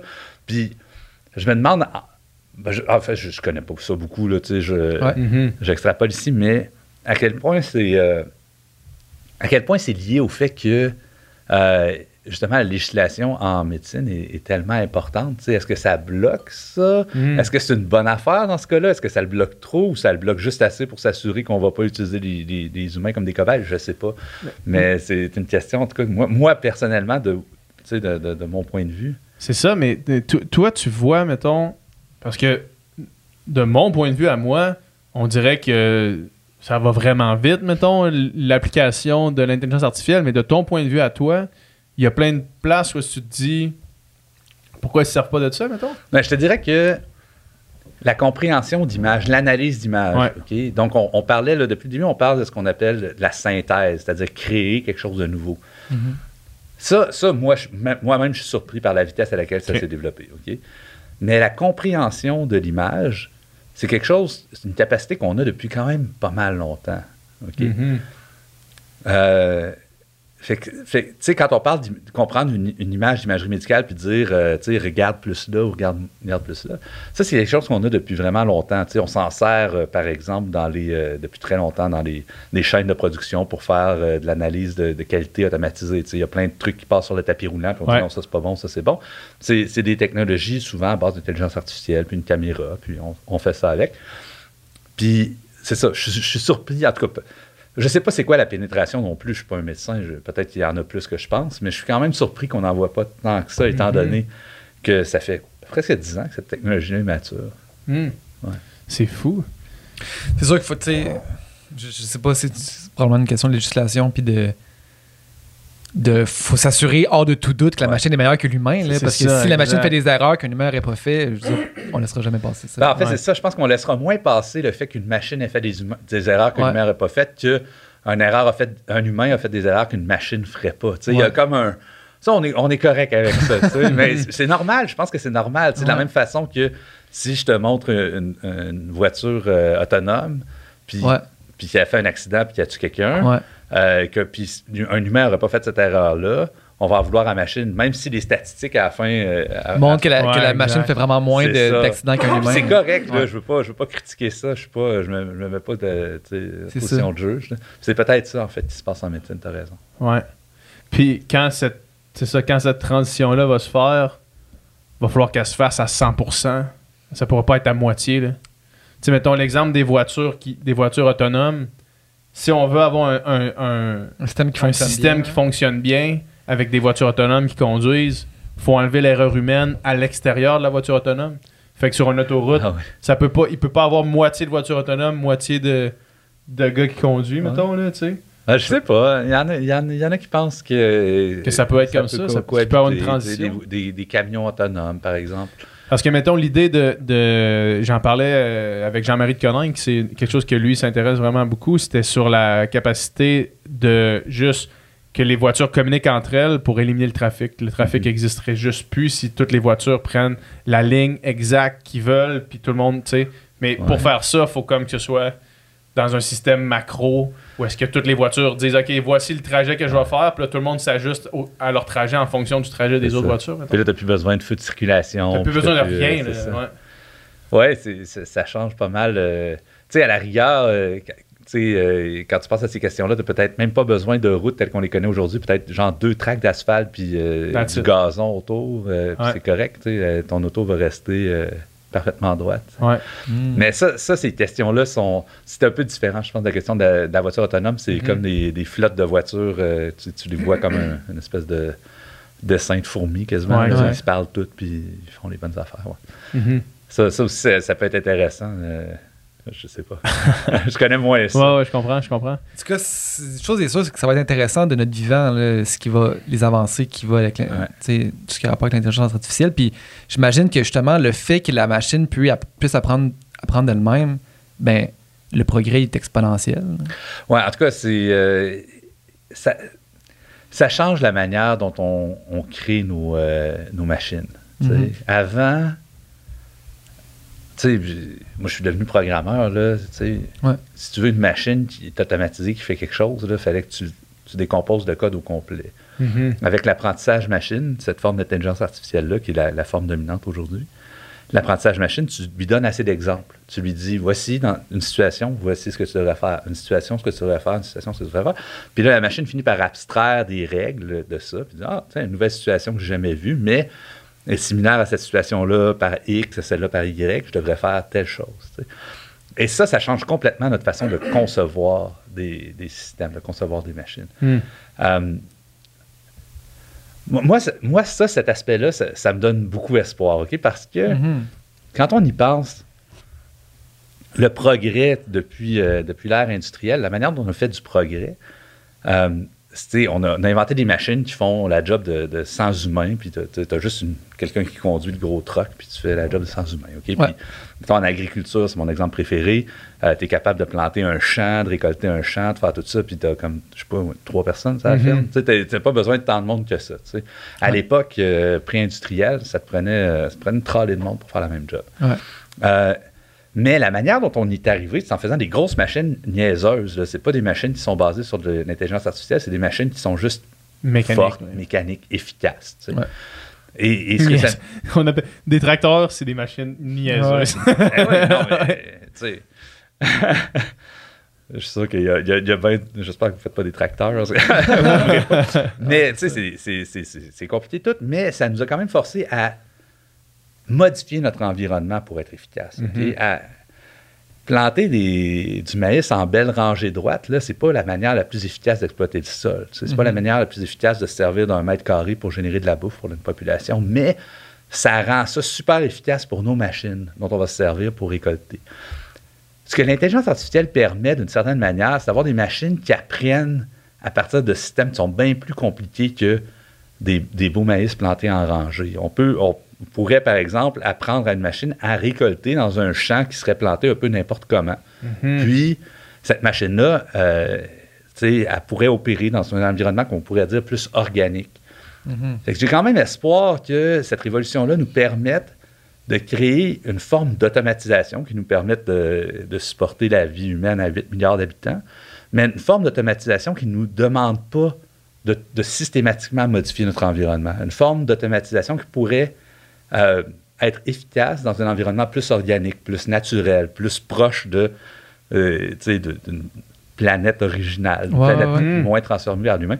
Et ça, ça, moi, c'est ça qui me donne le plus espoir dans euh, le potentiel ça. de, de l'IA.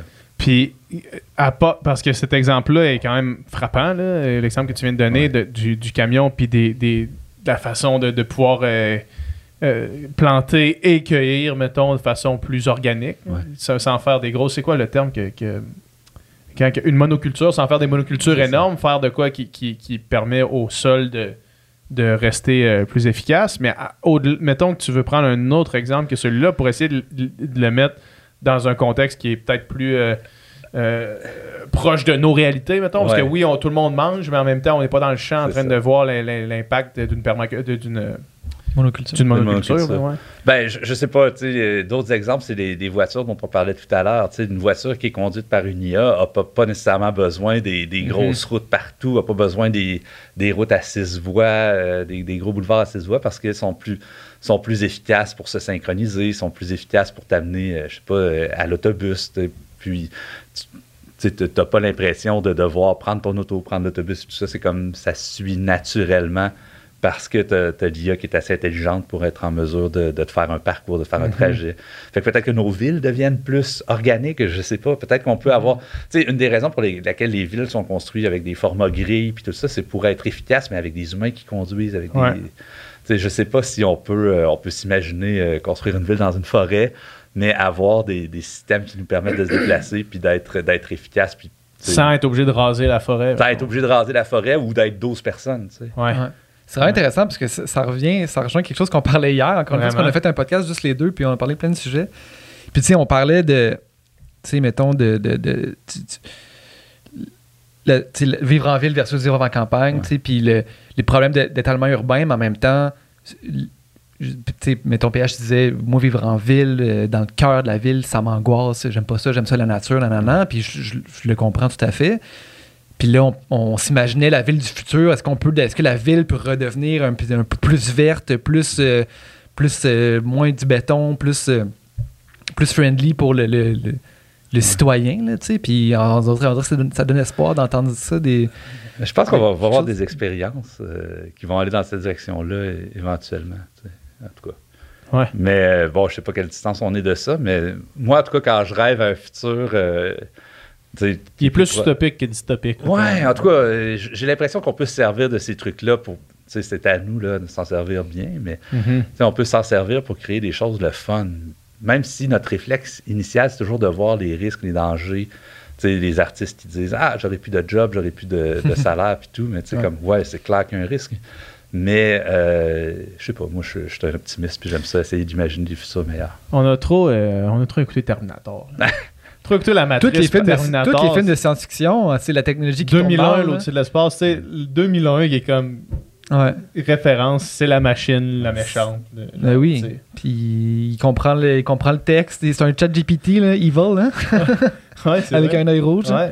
Ouais. Al. C'est-tu Al? Non, Al, c'est Al, le gars. Al. Ah non, c'est Al. C'est Al, la, la c'est machine. ça, ouais, ok, ouais. Al, Ouais. 2000 pour nous. Euh, Waverly, tu dirais euh, que dans, mettons, l'idée que tu en as, où est-ce que tu, tu penses que ce serait à son plein potentiel versus où est-ce qu'il est maintenant, euh, tu dirais que tu à quelle phase à peu près ton, ton développement, mettons? Là? J'imagine que l'idée doit être infinie, là, tu sais, où est-ce que tu peux te rendre, où est-ce que ça peut se rendre, mais selon euh, quand tu as lancé ça, quand vous allez lancer ça, l'idée que vous aviez euh, d'un produit qui est comme fini ou complet. Là.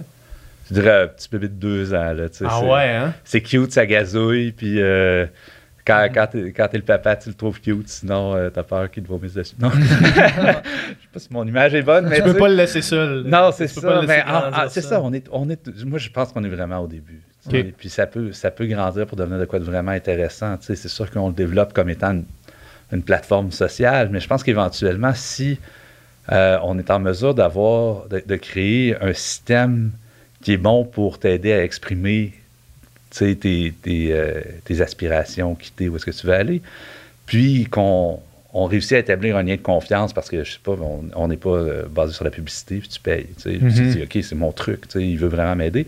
Si on réussit à établir ce lien de confiance-là, puis à être bon pour aider les gens à exprimer leurs intentions, leurs aspirations, je pense qu'on devient un petit peu euh, l'OS du futur. C'est-à-dire, euh, c'est c'est ça que tu vas vouloir dire. OK, regarde, mon Waverly me comprend.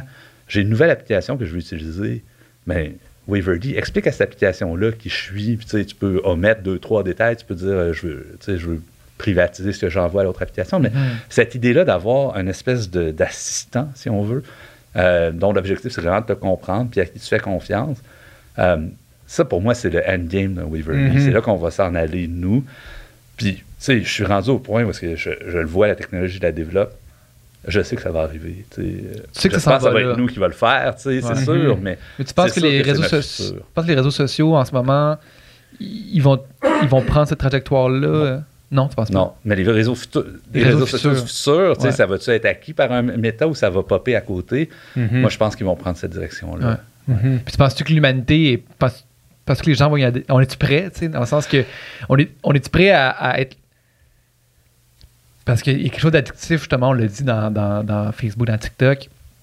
Est-ce que naturellement, le- cet attrait-là va toujours nous ramener vers le bas? Ou bien tu penses qu'on est capable en tant qu'espèce, en tant qu'humanité, de dépasser ça puis d'aller vers quelque chose de plus euh, éthique? Ben, je te dirais, tu sais, la drogue existe, il y en a dehors, tu peux en acheter. C'est pas tout le monde qui en fait. Ouais. pas tout le monde qui en fait, puis t'en fais des fois, puis c'est correct. Je pense que ça va être un peu ça. Ça va être comme, regarde, définis, définis c'est, quoi ta vie, puis si tu veux passer une soirée à, à braser du TikTok euh, veg sur le divan, c'est chill. tu Ouais, peux faire ça. Puis je pense, je pense que c'est vers ça qu'on va s'en aller. Mais en ce moment, le problème, c'est que y a la partie où est-ce qu'on se dit, hey, je vais être en contrôle de ma vie, elle n'existe pas. On l'a Ouais. pas, cet outil-là. Puis ça veut pas dire que c'est le seul que tu dois avoir, mais tant qu'on l'a pas, je veux dire, euh, tu vas voir ton, tu vas voir ton thérapeute, tu dis j'ai, un problème d'addiction, la seule affaire qu'ils peuvent te dire, c'est désinstalle l'app. Ouais, mais tu sais, je veux quand même parler avec mes amis sur Ouais, Insta. Euh, je pense qu'il nous manque cette étape-là de dire, regarde, là, c'est quoi la relation que je veux avec Instagram? C'est quoi la relation que je veux avec euh, YouTube? Tu parlais un petit peu plus tôt de Social Dilemma. Ouais. Toi, mettons, en écoutant ce film-là, est-ce que tu est-ce que tu dis ouais, c'est un petit peu sensationnaliste tiré par les cheveux ou bien c'est ou ben c'est, pratiquement ça? C'est ça. C'est ça. Moi, je l'ai vu, puis j'ai dit, tu sais, Peut-être lever l'intérieur. Ouais. Ouais. Ouais, ouais, c'est ça. Tu sais, ce qu'on voit là, les réseaux sociaux ont trois objectifs. Euh, leur croissance, c'est-à-dire est-ce que est-ce qu'ils sont capables, sais, quand ils te mettent quelque chose, y a des chances que tu le partages? Ouais. Ça, quand tu partages, c'est bon, tu amènes du monde. tu. Deuxième objectif, c'est euh, l'engagement. Si je te mets ça, y a-t-il des chances que tu, tu cliques dessus? Y a-t-il des chances que tu écrives un commentaire? Troisième, c'est vendre de la pub. tu. Puis c'est vraiment comme ça qu'ils sont construits. Mhm.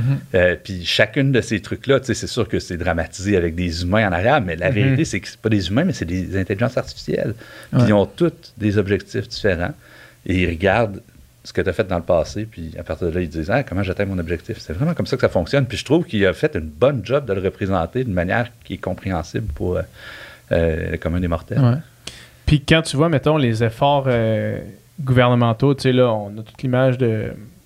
euh, le gars de Facebook, Zuckerberg. Zuckerberg Ouais, qui s'en va devant euh, une commission, puis là, qui se fait poser des questions, qui, ça a l'air complètement déconnecté. Genre, le monde ont, ont l'air de pas savoir c'est qui qui est devant eux quasiment, tellement les questions sont genre niaiseuses, mal éduquées, puis genre juste des gens qui connaissent pas pantoute de quoi ils parlent, tu sais. Ouais. Quand tu vois les efforts gouvernementaux euh, d'essayer de régir ça, est-ce que c'est comme dans le milieu, c'est comme un peu une joke à quel point ils sont à côté de la traque? Ben, il y a tout. tu sais, Je veux dire, il y avait des questions euh, à cet audit-là qui étaient un peu comme. Ouais. c'est d'où qui vient le, le gouverneur de Ouais, c'est ça, exact. chouette. Ouais. euh, Aucune idée c'est quoi qu'ils viennent de dire là. C'est ça, ouais. tu sais. il y a eu- Mais, mais quelque part, je pense qu'on sert un petit peu, en tout cas, on, euh, les grosses compagnies de technologie se servent un petit peu de, du fait que c'est mal compris par, euh, par plusieurs gouvernements Mhm. pour, genre, garder un statu quo qui n'est pas nécessairement idéal pour la société. Ouais, c'est ça. Fait qu'on on, on a un peu des deux. Je rêve d'un gouvernement, tu sais. Je veux dire que. Tu sais, quand tu as fait des études universitaires en informatique, puis toute la dernière place que tu penses à aller, c'est au gouvernement. Ouais. Tu vas avoir un job chez Google, chez Facebook, chez n'importe où. tu sais. Ouais. Travailler chez Microsoft euh, avec euh, des bons salaires, tu sais. Je vais aller travailler au gouvernement, tu sais? Mhm. Fait que je pense qu'il y a un gros manque d'expertise technologique euh, là-dedans. Il y a plein de monde super bien intentionné. là. J'en, croise régulièrement. J'ai, eu la chance de, de jaser avec certains qui œuvrent dans ce milieu-là, puis ils sont super bien intentionnés, puis ils cherchent à se documenter, puis tout, mais il y a comme un, comme un Un gap. vide, c'est Ouais. ça. tu sais. Où est-ce que des, euh, des gens en technologie qui seraient euh, en mesure de bien communiquer euh, l'état de la situation pourraient Ouais. probablement aider ces, ces- les législateurs à À prendre des décisions. ben oui, prendre des meilleures décisions, offre, proposer des meilleurs euh, projets de loi. Mhm. Puis tu sais, c'est des compagnies par leur modèle, puis par leur modèle d'affaires qui sont extrêmement profitables. Puis Ouais. com- comment qu'on comment qu'on commercialise un un algorithme éthique? Ben, Comment comment qu'on c'est par, par l'abonnement finalement, c'est ouais, c'est ça, c'est, c'est, c'est, c'est dur. c'est la grande question. Je pose une tu tu- oui, oui, mais en fait, c'est une question que je me fais poser. Puis, tu sais, quand je te disais qu'on commence avec la, la crowd LinkedIn, c'est en grande partie parce qu'on est capable de, de convaincre ces gens-là de, de payer 8 par mois Ouais, pour un. Waverly. Tu sais. Ouais. Euh, les gens aujourd'hui payent un 8 par mois pour un Netflix. Mais, tu sais, pour dire, hey, tu sais, tu vas avoir un algorithme euh, à toi essaie de Ouais. comprendre, il n'y a pas Mhm. grand monde qui se sont dit, ouais, mais là, je peux l'avoir gratos avec de la pub. Tu sais. Mais c'est parce qu'on ne se rend pas compte du coût de la pub. C'est Ouais. ça. Le coût de la publicité sur nos vies, c'est c'est ce c'est ce dont tu parles. C'est qu'on est un peu enfermé dans nos, euh, dans nos modèles actuels. Parce qu'il n'y a pas beaucoup d'intérêt euh, pour une entreprise qui vend de la pub de dire Ah oui, je vais être plus éthique et plus gentil avec toi, puis euh, t'aider à te déconnecter du réseau. Si tu te déconnectes du réseau, je te vends plus de pub. Fait que c'est. euh, Dès que tu ouvres la porte à la pub, ben là, tu, tu- tu viens de mettre. Ben, Je pense qu'il y a, y y y des mélanges que tu peux faire. Tu, sais, tu Ouais. peux, tu peux dire, OK, on va faire de la pub, on va faire de l'abonnement. Un, un genre de Spotify réussit quand même assez bien ça. tu sais. Le but, c'est quand même de te vendre un abonnement.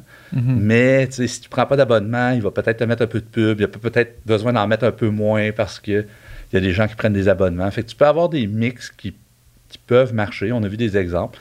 Euh, pas, c'est pas populaire de faire référence à la Chine, mais les plateformes, les méga plateformes en, en Chine à la WeChat, quand tu regardes la manière dont ils font leurs euh, leurs revenus, c'est un mélange beaucoup plus riche que nos plateformes ici. Nos plateformes ici, c'est 98 publicité. tu sais. Là-bas, il y a de la publicité, il y a des redevances sur euh, des achats que tu fais à travers la plateforme, il y a des, euh, des subscriptions, tu sais, il y, a, il y a beaucoup de mécanismes qui permettent à ces plateformes de faire de l'argent. Puis on parlait de monoculture tout à l'heure, mais c'est un peu cette idée-là. tu sais. Mhm. On a des plateformes qui sont monoculture dans leur capacité à faire de l'argent en Amérique du Nord. Puis ça, tu sais, ça fait en sorte que, oups, euh, quand, cette, quand, il y a, euh, quand il y a un problème qui est associé à cette manière-là de faire de l'argent, ben, la plateforme, euh, tu sais, puis tous les utilisateurs en souffrent. Mhm. Fascinant. Ouais, vraiment. Puis euh, il y aurait. Waverly en tant que tel, tu parles de ces différentes façons-là. Un des aspects euh, les plus intéressants, c'est que tu sais, je pense que vous le dites même dans le tagline, il n'y a comme pas de bruit. Là. Tu sais, t'es comme ta- lecture d'article n'est pas dérangée par un esti de page de, de pub de même que tu essaies de scroller par-dessus, mais finalement tu finis par cliquer sur l'affaire parce que puis genre là tu perds le fil Ouais. puis t'es- plus dedans. Fait que c'est quand même un attrait qui est, Ouais. qui est hot, tu sais. Ouais.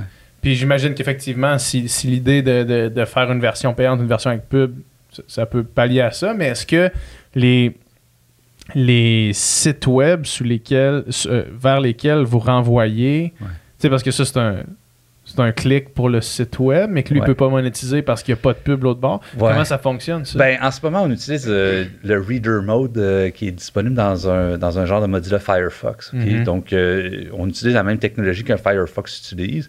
Puis déjà, aujourd'hui, si tu utilises cette, cette technologie-là dans Firefox, tu peux, tu peux, tu, tu caches beaucoup des, des publicités. Des publicités, ouais. C'est comme un. Mais c'est une technologie qui, qui est quand même acceptée. Elle n'est pas très répandue, elle n'est pas très utilisée. Euh, mais effectivement, tu sais, euh, en ce moment, on a un Internet où, les sites web se monétisent juste grâce à la publicité. Mhm. Fait qu'il faut se poser la question est-ce qu'on est-ce qu'on devrait pas avoir une meilleure manière de redistribuer l'argent que les plateformes font au site ou on Mhm. devrait juste dire mais non, tu- you're on your own, euh, mets ta pub puis essaie de la mettre la plus grosse possible pour que, créer des clics parce que si les gens cliquent, ça te fait plus d'argent. Tu sais, on est vraiment dans un Internet pourri en ce moment dès qu'on est en dehors des plateformes. là, quand Ouais. on se promène sur le, le Wild Web, Ouais. là, c'est pourri l'expérience. Ah, le, le web, le web C'est- dégueu. C'est dégueu. Ouais, ouais. Tu sais, je sais pas, euh, moi quand j'étais jeune, c'était pas dé- dégueu de même, tu sais. Ouais. Puis là, c'est comme, comme tu dis. Tu là, peux pas lire un article mobile, sans avoir mais que- 14 pubs entre les paragraphes. Genre. Puis surtout, puis même des sites genre. Chris, je veux juste lire une nouvelle comme dans le journal de, de Québec. Je veux juste lire une nouvelle. là. Genre, je veux lire c'est quoi qui s'est passé. Puis là, tu passes à travers 14 pubs de n'importe quelle compagnie. Je veux, évidemment, je je nommerai pas de compagnie, mais genre, ça n'a pas de sens. là. Non, non, puis, tu sais, euh, comment on s'affranchit de ça, tu sais, Ouais. puis c'est ça. No- notre idée, nous, un peu, c'est de dire, OK, on va commencer avec des gens qui, qui, euh, qui sont un petit peu plus sensibles à ça. Euh, mais, mais ce serait le fun de voir, de voir un Internet qui évolue pour... sais, je dis pas euh, que, que tu dois t'abonner à tous les sites sur lesquels tu vas, mais qu'on a des mécanismes de redistribution qui dit comme, tiens, toi, tu es abonné ici, Mhm. puis quand tu vas sur ces sites-là, ben, on va leur envoyer de l'argent à partir de l'abonnement que tu as chez nous. Ouais. On n'est pas rendu là, on n'a pas les mécanismes qu'il faut sur Internet pour faire ce genre de redistribution de valeur-là. Mais encore une fois, c'est un optimiste. J'espère qu'on Ouais, ouais. va arriver dans un futur où est-ce qu'on va être en mesure de faire ça. Dans 5 ans, où est-ce que tu penses situe, là, tu sais, collectivement? là? Ça ressemble à Ouais. quoi, d'après toi? Mettons, selon ton guess, euh, pas mal plus éduqué que le nôtre, là. Mais dans 5 ans, on est où, là, à vitesse que tu dois faire Je, bon? je me, je me trompe tout le temps dans mes Ouais. J'avais parié contre mon patron. J'étais Ouais. chez Google à l'époque de, du truc de, de Go. J'avais parié contre mon patron, j'ai perdu. Ah, que Tu je pensais suis pas que- bien tu bon pensais là-dedans. qu'on allait gagner contre Je- la je- machine? J'étais sûr que l'humain allait gagner. hein? Ah ouais? Ouais, ouais. Je jouais au Go moi-même, là, puis je jouais contre les meilleurs IA de l'époque, puis tu sais, je je les battais là, quasiment. tu sais. Ouais. Fait que je pensais pas que DeepMind avait réussi à faire tout ça. En tout cas, Mhm. Parenthèse pour dire, je vais dire, je vais dire des niaiseries. Personne qui écoute ça va te tenir rigueur si dans 5 ans, ça s'est pas produit ou, ça s'est- ou on est 4 fois plus loin. C'est ça, investissez pas là, Ouais. à fonctionner. Mais euh, où est-ce qu'on est? Euh, écoute, euh, moi je pense, ce que je vois dans ma boule de cristal, Mhm. c'est- que euh, cette idée-là que les ordis peuvent, peuvent comprendre la subtilité de la langue naturelle, là, ça va faire faire des bons géants, mais pas juste aux applications créatives. Ça va faire des bons géants à, toutes les applications qu'on utilise parce que euh, soudainement, on, va trouver des, ma- des manières intelligentes, des manières faciles de, convertir en texte euh, les configurations, la manière dont les applications essaient de fonctionner pour nous. Fait qu'on va avoir des Excel avec lesquels on interagit en, texte, on va avoir des, euh, des, réseaux sociaux comme un Waverly avec lesquels on interagit, mais où est-ce que le texte est beaucoup plus présent. On va avoir des Photoshop avec ça, on va avoir beaucoup, beaucoup d'applications où le texte va être de plus en plus présent. Puis, on va servir de ça pour dialoguer avec une machine pour arriver au résultat qu'on veut. Moi, je pense que ça va être la plus grosse différence dans cinq ans. On va avoir redéveloppé notre, euh, environnement pour ça. Euh, un genre d'assistant vocal qui peut tout faire. Là, ouais, ben, tu sais, c'est ça. Ça va être euh, avec le clavier, avec la voix? C'est sûr que la voix, ça s'en vient. Là. Mais tu sais, des assistants vocaux, peut-être justement un Alexa qu'on n'est pas écœuré, euh, qui ne peut pas juste nous compter des jokes et nous dire la météo. Je sais pas, ça se peut. Euh, mais ça va être beaucoup autour de ça, je pense, de, la compréhension de la langue naturelle. À mon avis, c'est là qu'on va voir qu'on va voir beaucoup de progrès, mais ça va se décliner de plein de façons différentes. Là, la question, c'est euh, est-ce que GPT-4, la prochaine version, va être tellement incroyable que euh, ça, va, ça va être une autre évolution? De mon côté, je pense pas, mais comme je dis, je. Tu t'es trompé, tu t'es trompé par rapport à Go, fait que là, on peut plus te faire confiance. mais, mais, Sam Altman, le, patron d'OpenAI, dit la même chose, dit que il y a tellement eu de hype par rapport à, GPT, à GPT-4 les gens vont être déçus. Fait que je serais pas Mais sont-ils en train de le développer? Oui, oui, ça s'en vient pour ah la fin de l'année. Pour la fin de l'année?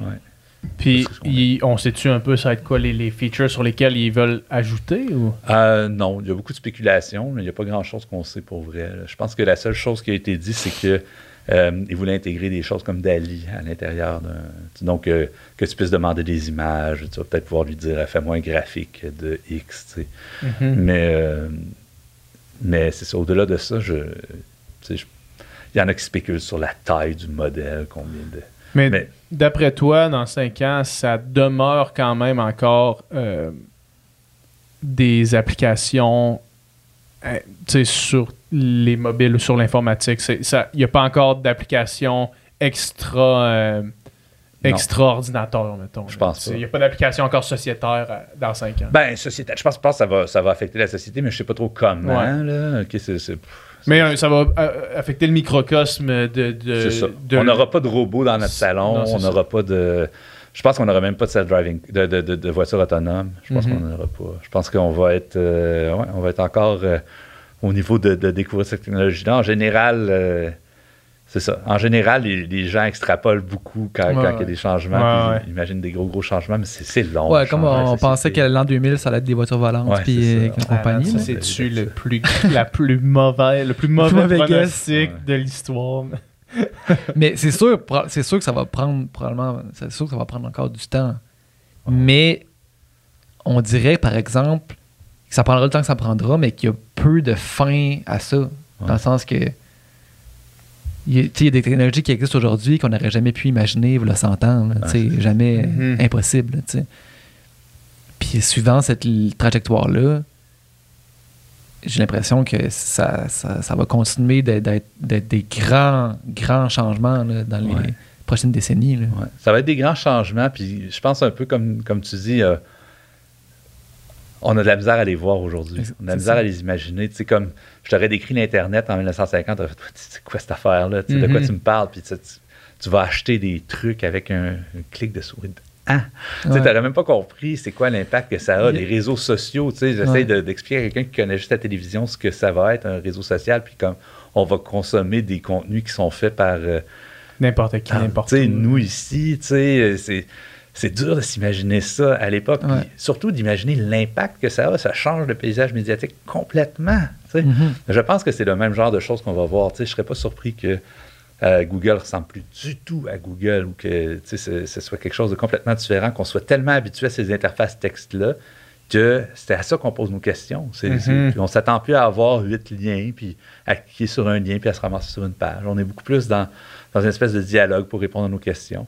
Hmm. Ça va chambouler complètement euh, l'économie de l'Internet. On en parlait tout à l'heure. Si on n'a même pas besoin d'aller sur la page pour avoir le, pour avoir le résultat. Tu n'as même plus la chance de me montrer ta pub. Imagine, tu mixes ça avec le Neuralink d'Elon Musk. puis là, tu poses une question dans ta tête en réfléchissant à voix haute. Puis là, tu te dis, hum, je me demande, c'est quoi, c'est quoi les trois, les trois meilleurs vendeurs en termes de, de sortes de pommes? Puis là, tu le sais automatiquement. Dans ta tête, il y a quelqu'un qui te dit c'est mec là, c'est genre euh, les noms de pommes, whatever. je les connais pas, mais c'est genre ces pommes-là. Puis là, tu l'information, tu l'as. Genre. Ça va faire des podcasts super intéressants. On va se regarder pendant trois heures sans rien dire. Mais tu sais, chaque fois que t'as une question, j'ai genre une question, c'est quoi le plus long poisson au monde? Puis là, genre, c'est Ouais. telle affaire, puis là, tu le sais. Genre. En fait, GPT va pouvoir. ChatGPT va pouvoir te. Tu dis, hey, euh, j'aimerais ça écouter un podcast de trois gars qui jasent euh, de Il bière, faire euh, de sortes de bière, il va te faire un podcast, puis tu vas l'écouter. Ouais, mais comme on disait tout à l'heure, je pense que la connexion avec la personne Ouais, va rester ça. importante. Ouais. tu sais. Fait que moi, si tu me fais un podcast de trois personnes qui parlent, puis je sais que c'est des, c'est des avatars de, de, de chat Mais après ça, la- c'est, c'est mettons que tu le sais pas. Ouais. C'est là que ça devient fou. Ouais. Mettons que tu l'apprends pas, tu fais juste ouvrir ton affaire, là, en plus, t'as même pas besoin de voir de vidéo. là. Tu fais juste écouter en audio un podcast, puis si t'es pas capable de distinguer que c'est trois personnes qui existent pas, Ouais. c'est fou, là. Tu sais, là, je suis en train de composer. Je, suis musicien, puis je suis en train de composer la musique d'un film, tu sais. Ah ouais. Mais. Je, pourrais écouter un film, faire, hey, la musique est donc bien incroyable, puis elle sert donc bien bien la scène, puis elle me fait vivre toutes sortes d'émotions, puis je pourrais savoir juste après que c'est un robot qui l'a fait, puis je ferais genre. Hostie, mais genre, tu sais, dans le sens que j'ai- si ça, si ça fonctionne, si ça fonctionne, là, tu sais. Ouais. En ce moment, il y a des playlists sur Spotify de. C'est surtout des playlists de, de piano, de musique instrumentale, un peu néoclassique, mettons. Puis beaucoup de gens qui écoutent ça en étudiant ou en travaillant ou qui se mettent ça comme ambiance. Puis, puis quand tu fais la recherche, il y a des noms d'artistes qui sont là. Puis quand tu fais la recherche, tu trouves rien, tu trouves pas personne derrière, là. Fait que soit c'est des ghost, euh, ghostwriters, ghost euh, compositeurs, tu sais que Spotify a payé pour leur faire des pièces pour mettre sur la playlist ou ça se- ou c'est généré euh, par par euh, par l'AI, tu sais puis eux autres c'est que les, les- c'est des, des pièces qui ont des millions de streams parce que les gens écoutent ça en boucle Mhm. puis que les autres ils ont pas besoin de payer de redevance à des vrais humains, tu sais. Ouais. C'est fou quand même, mais tu sais je ça, ça, ça reste comme tu disais un peu en- entre guillemets de la musique d'ascenseur dans, dans- le sens c'est de la musique qu'on se met pour créer une ambiance versus euh, un chanteur qui va qui va avoir une émotion puis qui va relate aussi aux paroles puis tout ça mais dans un sens ça aussi ça, ça éventuellement peut exister aussi là, tu sais. Tu sais, je vais continuer sur mes prédictions Ouais, ouais. sociales, Mhm. parce que c'est ça que ça, c'est c'est à ça que ça m'amène ta, ta question, ta Ouais. réflexion. C'est, moi, je pense qu'on va voir de plus en plus de mécanismes de, de redistribution de la richesse qui sont pas nécessairement juste basés sur le capitalisme. Ok, C'est- je, je suis Mhm. wild un peu. Je, me- je- je fais, je fais l'hypothèse que, que mes investisseurs se rendront pas jusque-là dans le podcast. Mais euh, non, parce que effectivement, tu sais, une des raisons pour laquelle tu es frustré, c'est pas parce que euh, c'est un IA qui a créé le truc, c'est parce que tu sens que Hey, ma job est en train de. Tu sais, je je fais ça, j'aime ça faire de la musique. ouais Puis ça, ça donne que je peux être payé pour le faire. Ouais. Puis je suis en train de perdre ça. Tu sais. Mon réalisateur, il aura même plus besoin de moi. Quand tu dis ça va être un robot qui va le faire, mais ça va quand même être le réalisateur, le gars. Ouais. Comme, comme on le sait, YouTube, ça, Mhm. ça- ça a permis à. Ouais, il, va dire j'aimerais ça une musique dans tel style avec beaucoup de cornemuse mais euh, pas de violon Fait il va te faire de quoi? Mais il y a encore un humain derrière. Il y a Ouais. l'intention du, du réalisateur, il y a quelqu'un, sauf qu'il n'y a pas besoin d'avoir un staff de 12 personnes en arrière, puis il est Mhm. capable d'arriver à un résultat similaire. Mhm. Fait que- mais ça, à qui ça fait? Tu sais, pourquoi ça nous inquiète aujourd'hui? En grande partie? Parce que on se sent dépendant du- de, notre utilité à ce réalisateur-là pour avoir notre salaire. tu sais. Je pense qu'on va finir par se poser ces questions-là. tu sais. On- Je pense qu'on aurait dû se les poser il y a 10 ans, mais ouais tu sais, on va se demander, est-ce que vraiment la job, c'est la meilleure ou la seule façon dont on devrait, comme société, redistribuer la Mhm. richesse? Ouais. Est-ce que c'est Mhm. compatible avec une société qui automatise de plus en Ben plus oui. de jobs? Je suis pas sûr. Ben, ça, encore une fois, c'est une des questions qu'on se posait hier. Dire, de plus en plus que les machines peuvent faire des jobs qu'on peut faire, à un moment donné, quand il restera plus, on va faire quoi, tu sais? Ça va être quoi l'humanité? Ben, ça va être quoi le quotidien d'un, d'un humain? Moi, si j'aime faire du macramé, je vais faire du macramé, Ouais, tu sais, ouais. mais il faudrait bien que j'aille de quoi m'acheter mon épicerie. tu sais. Mhm. Si personne Ouais, ben veut, veut mon macramé, ça me dérange pas. Je vais faire des. Tu sais, je le fais parce que j'ai du plaisir à le faire. Puis je pense qu'on va. On a toujours des aspirations. Tu vas continuer à faire de la musique. Tu aimes ça, faire de la musique, j'imagine. Tu sais, tu vas en faire. Ouais. Sauf que. Tu sais, tu vas le faire, puis tu vas l'écouter avec tes, tes chums ou tu vas le mettre sur Internet, puis tu vas avoir du monde qui va l'écouter parce qu'ils trouvent ça le fun de t'écouter toi. Mais ton but, ça va pas nécessairement être de la vendre, puis de devenir riche grâce à ça. Mais rendu là, il faut quand même que tu sois capable d'acheter ton épicerie, tu sais. Mhm. Mais oui.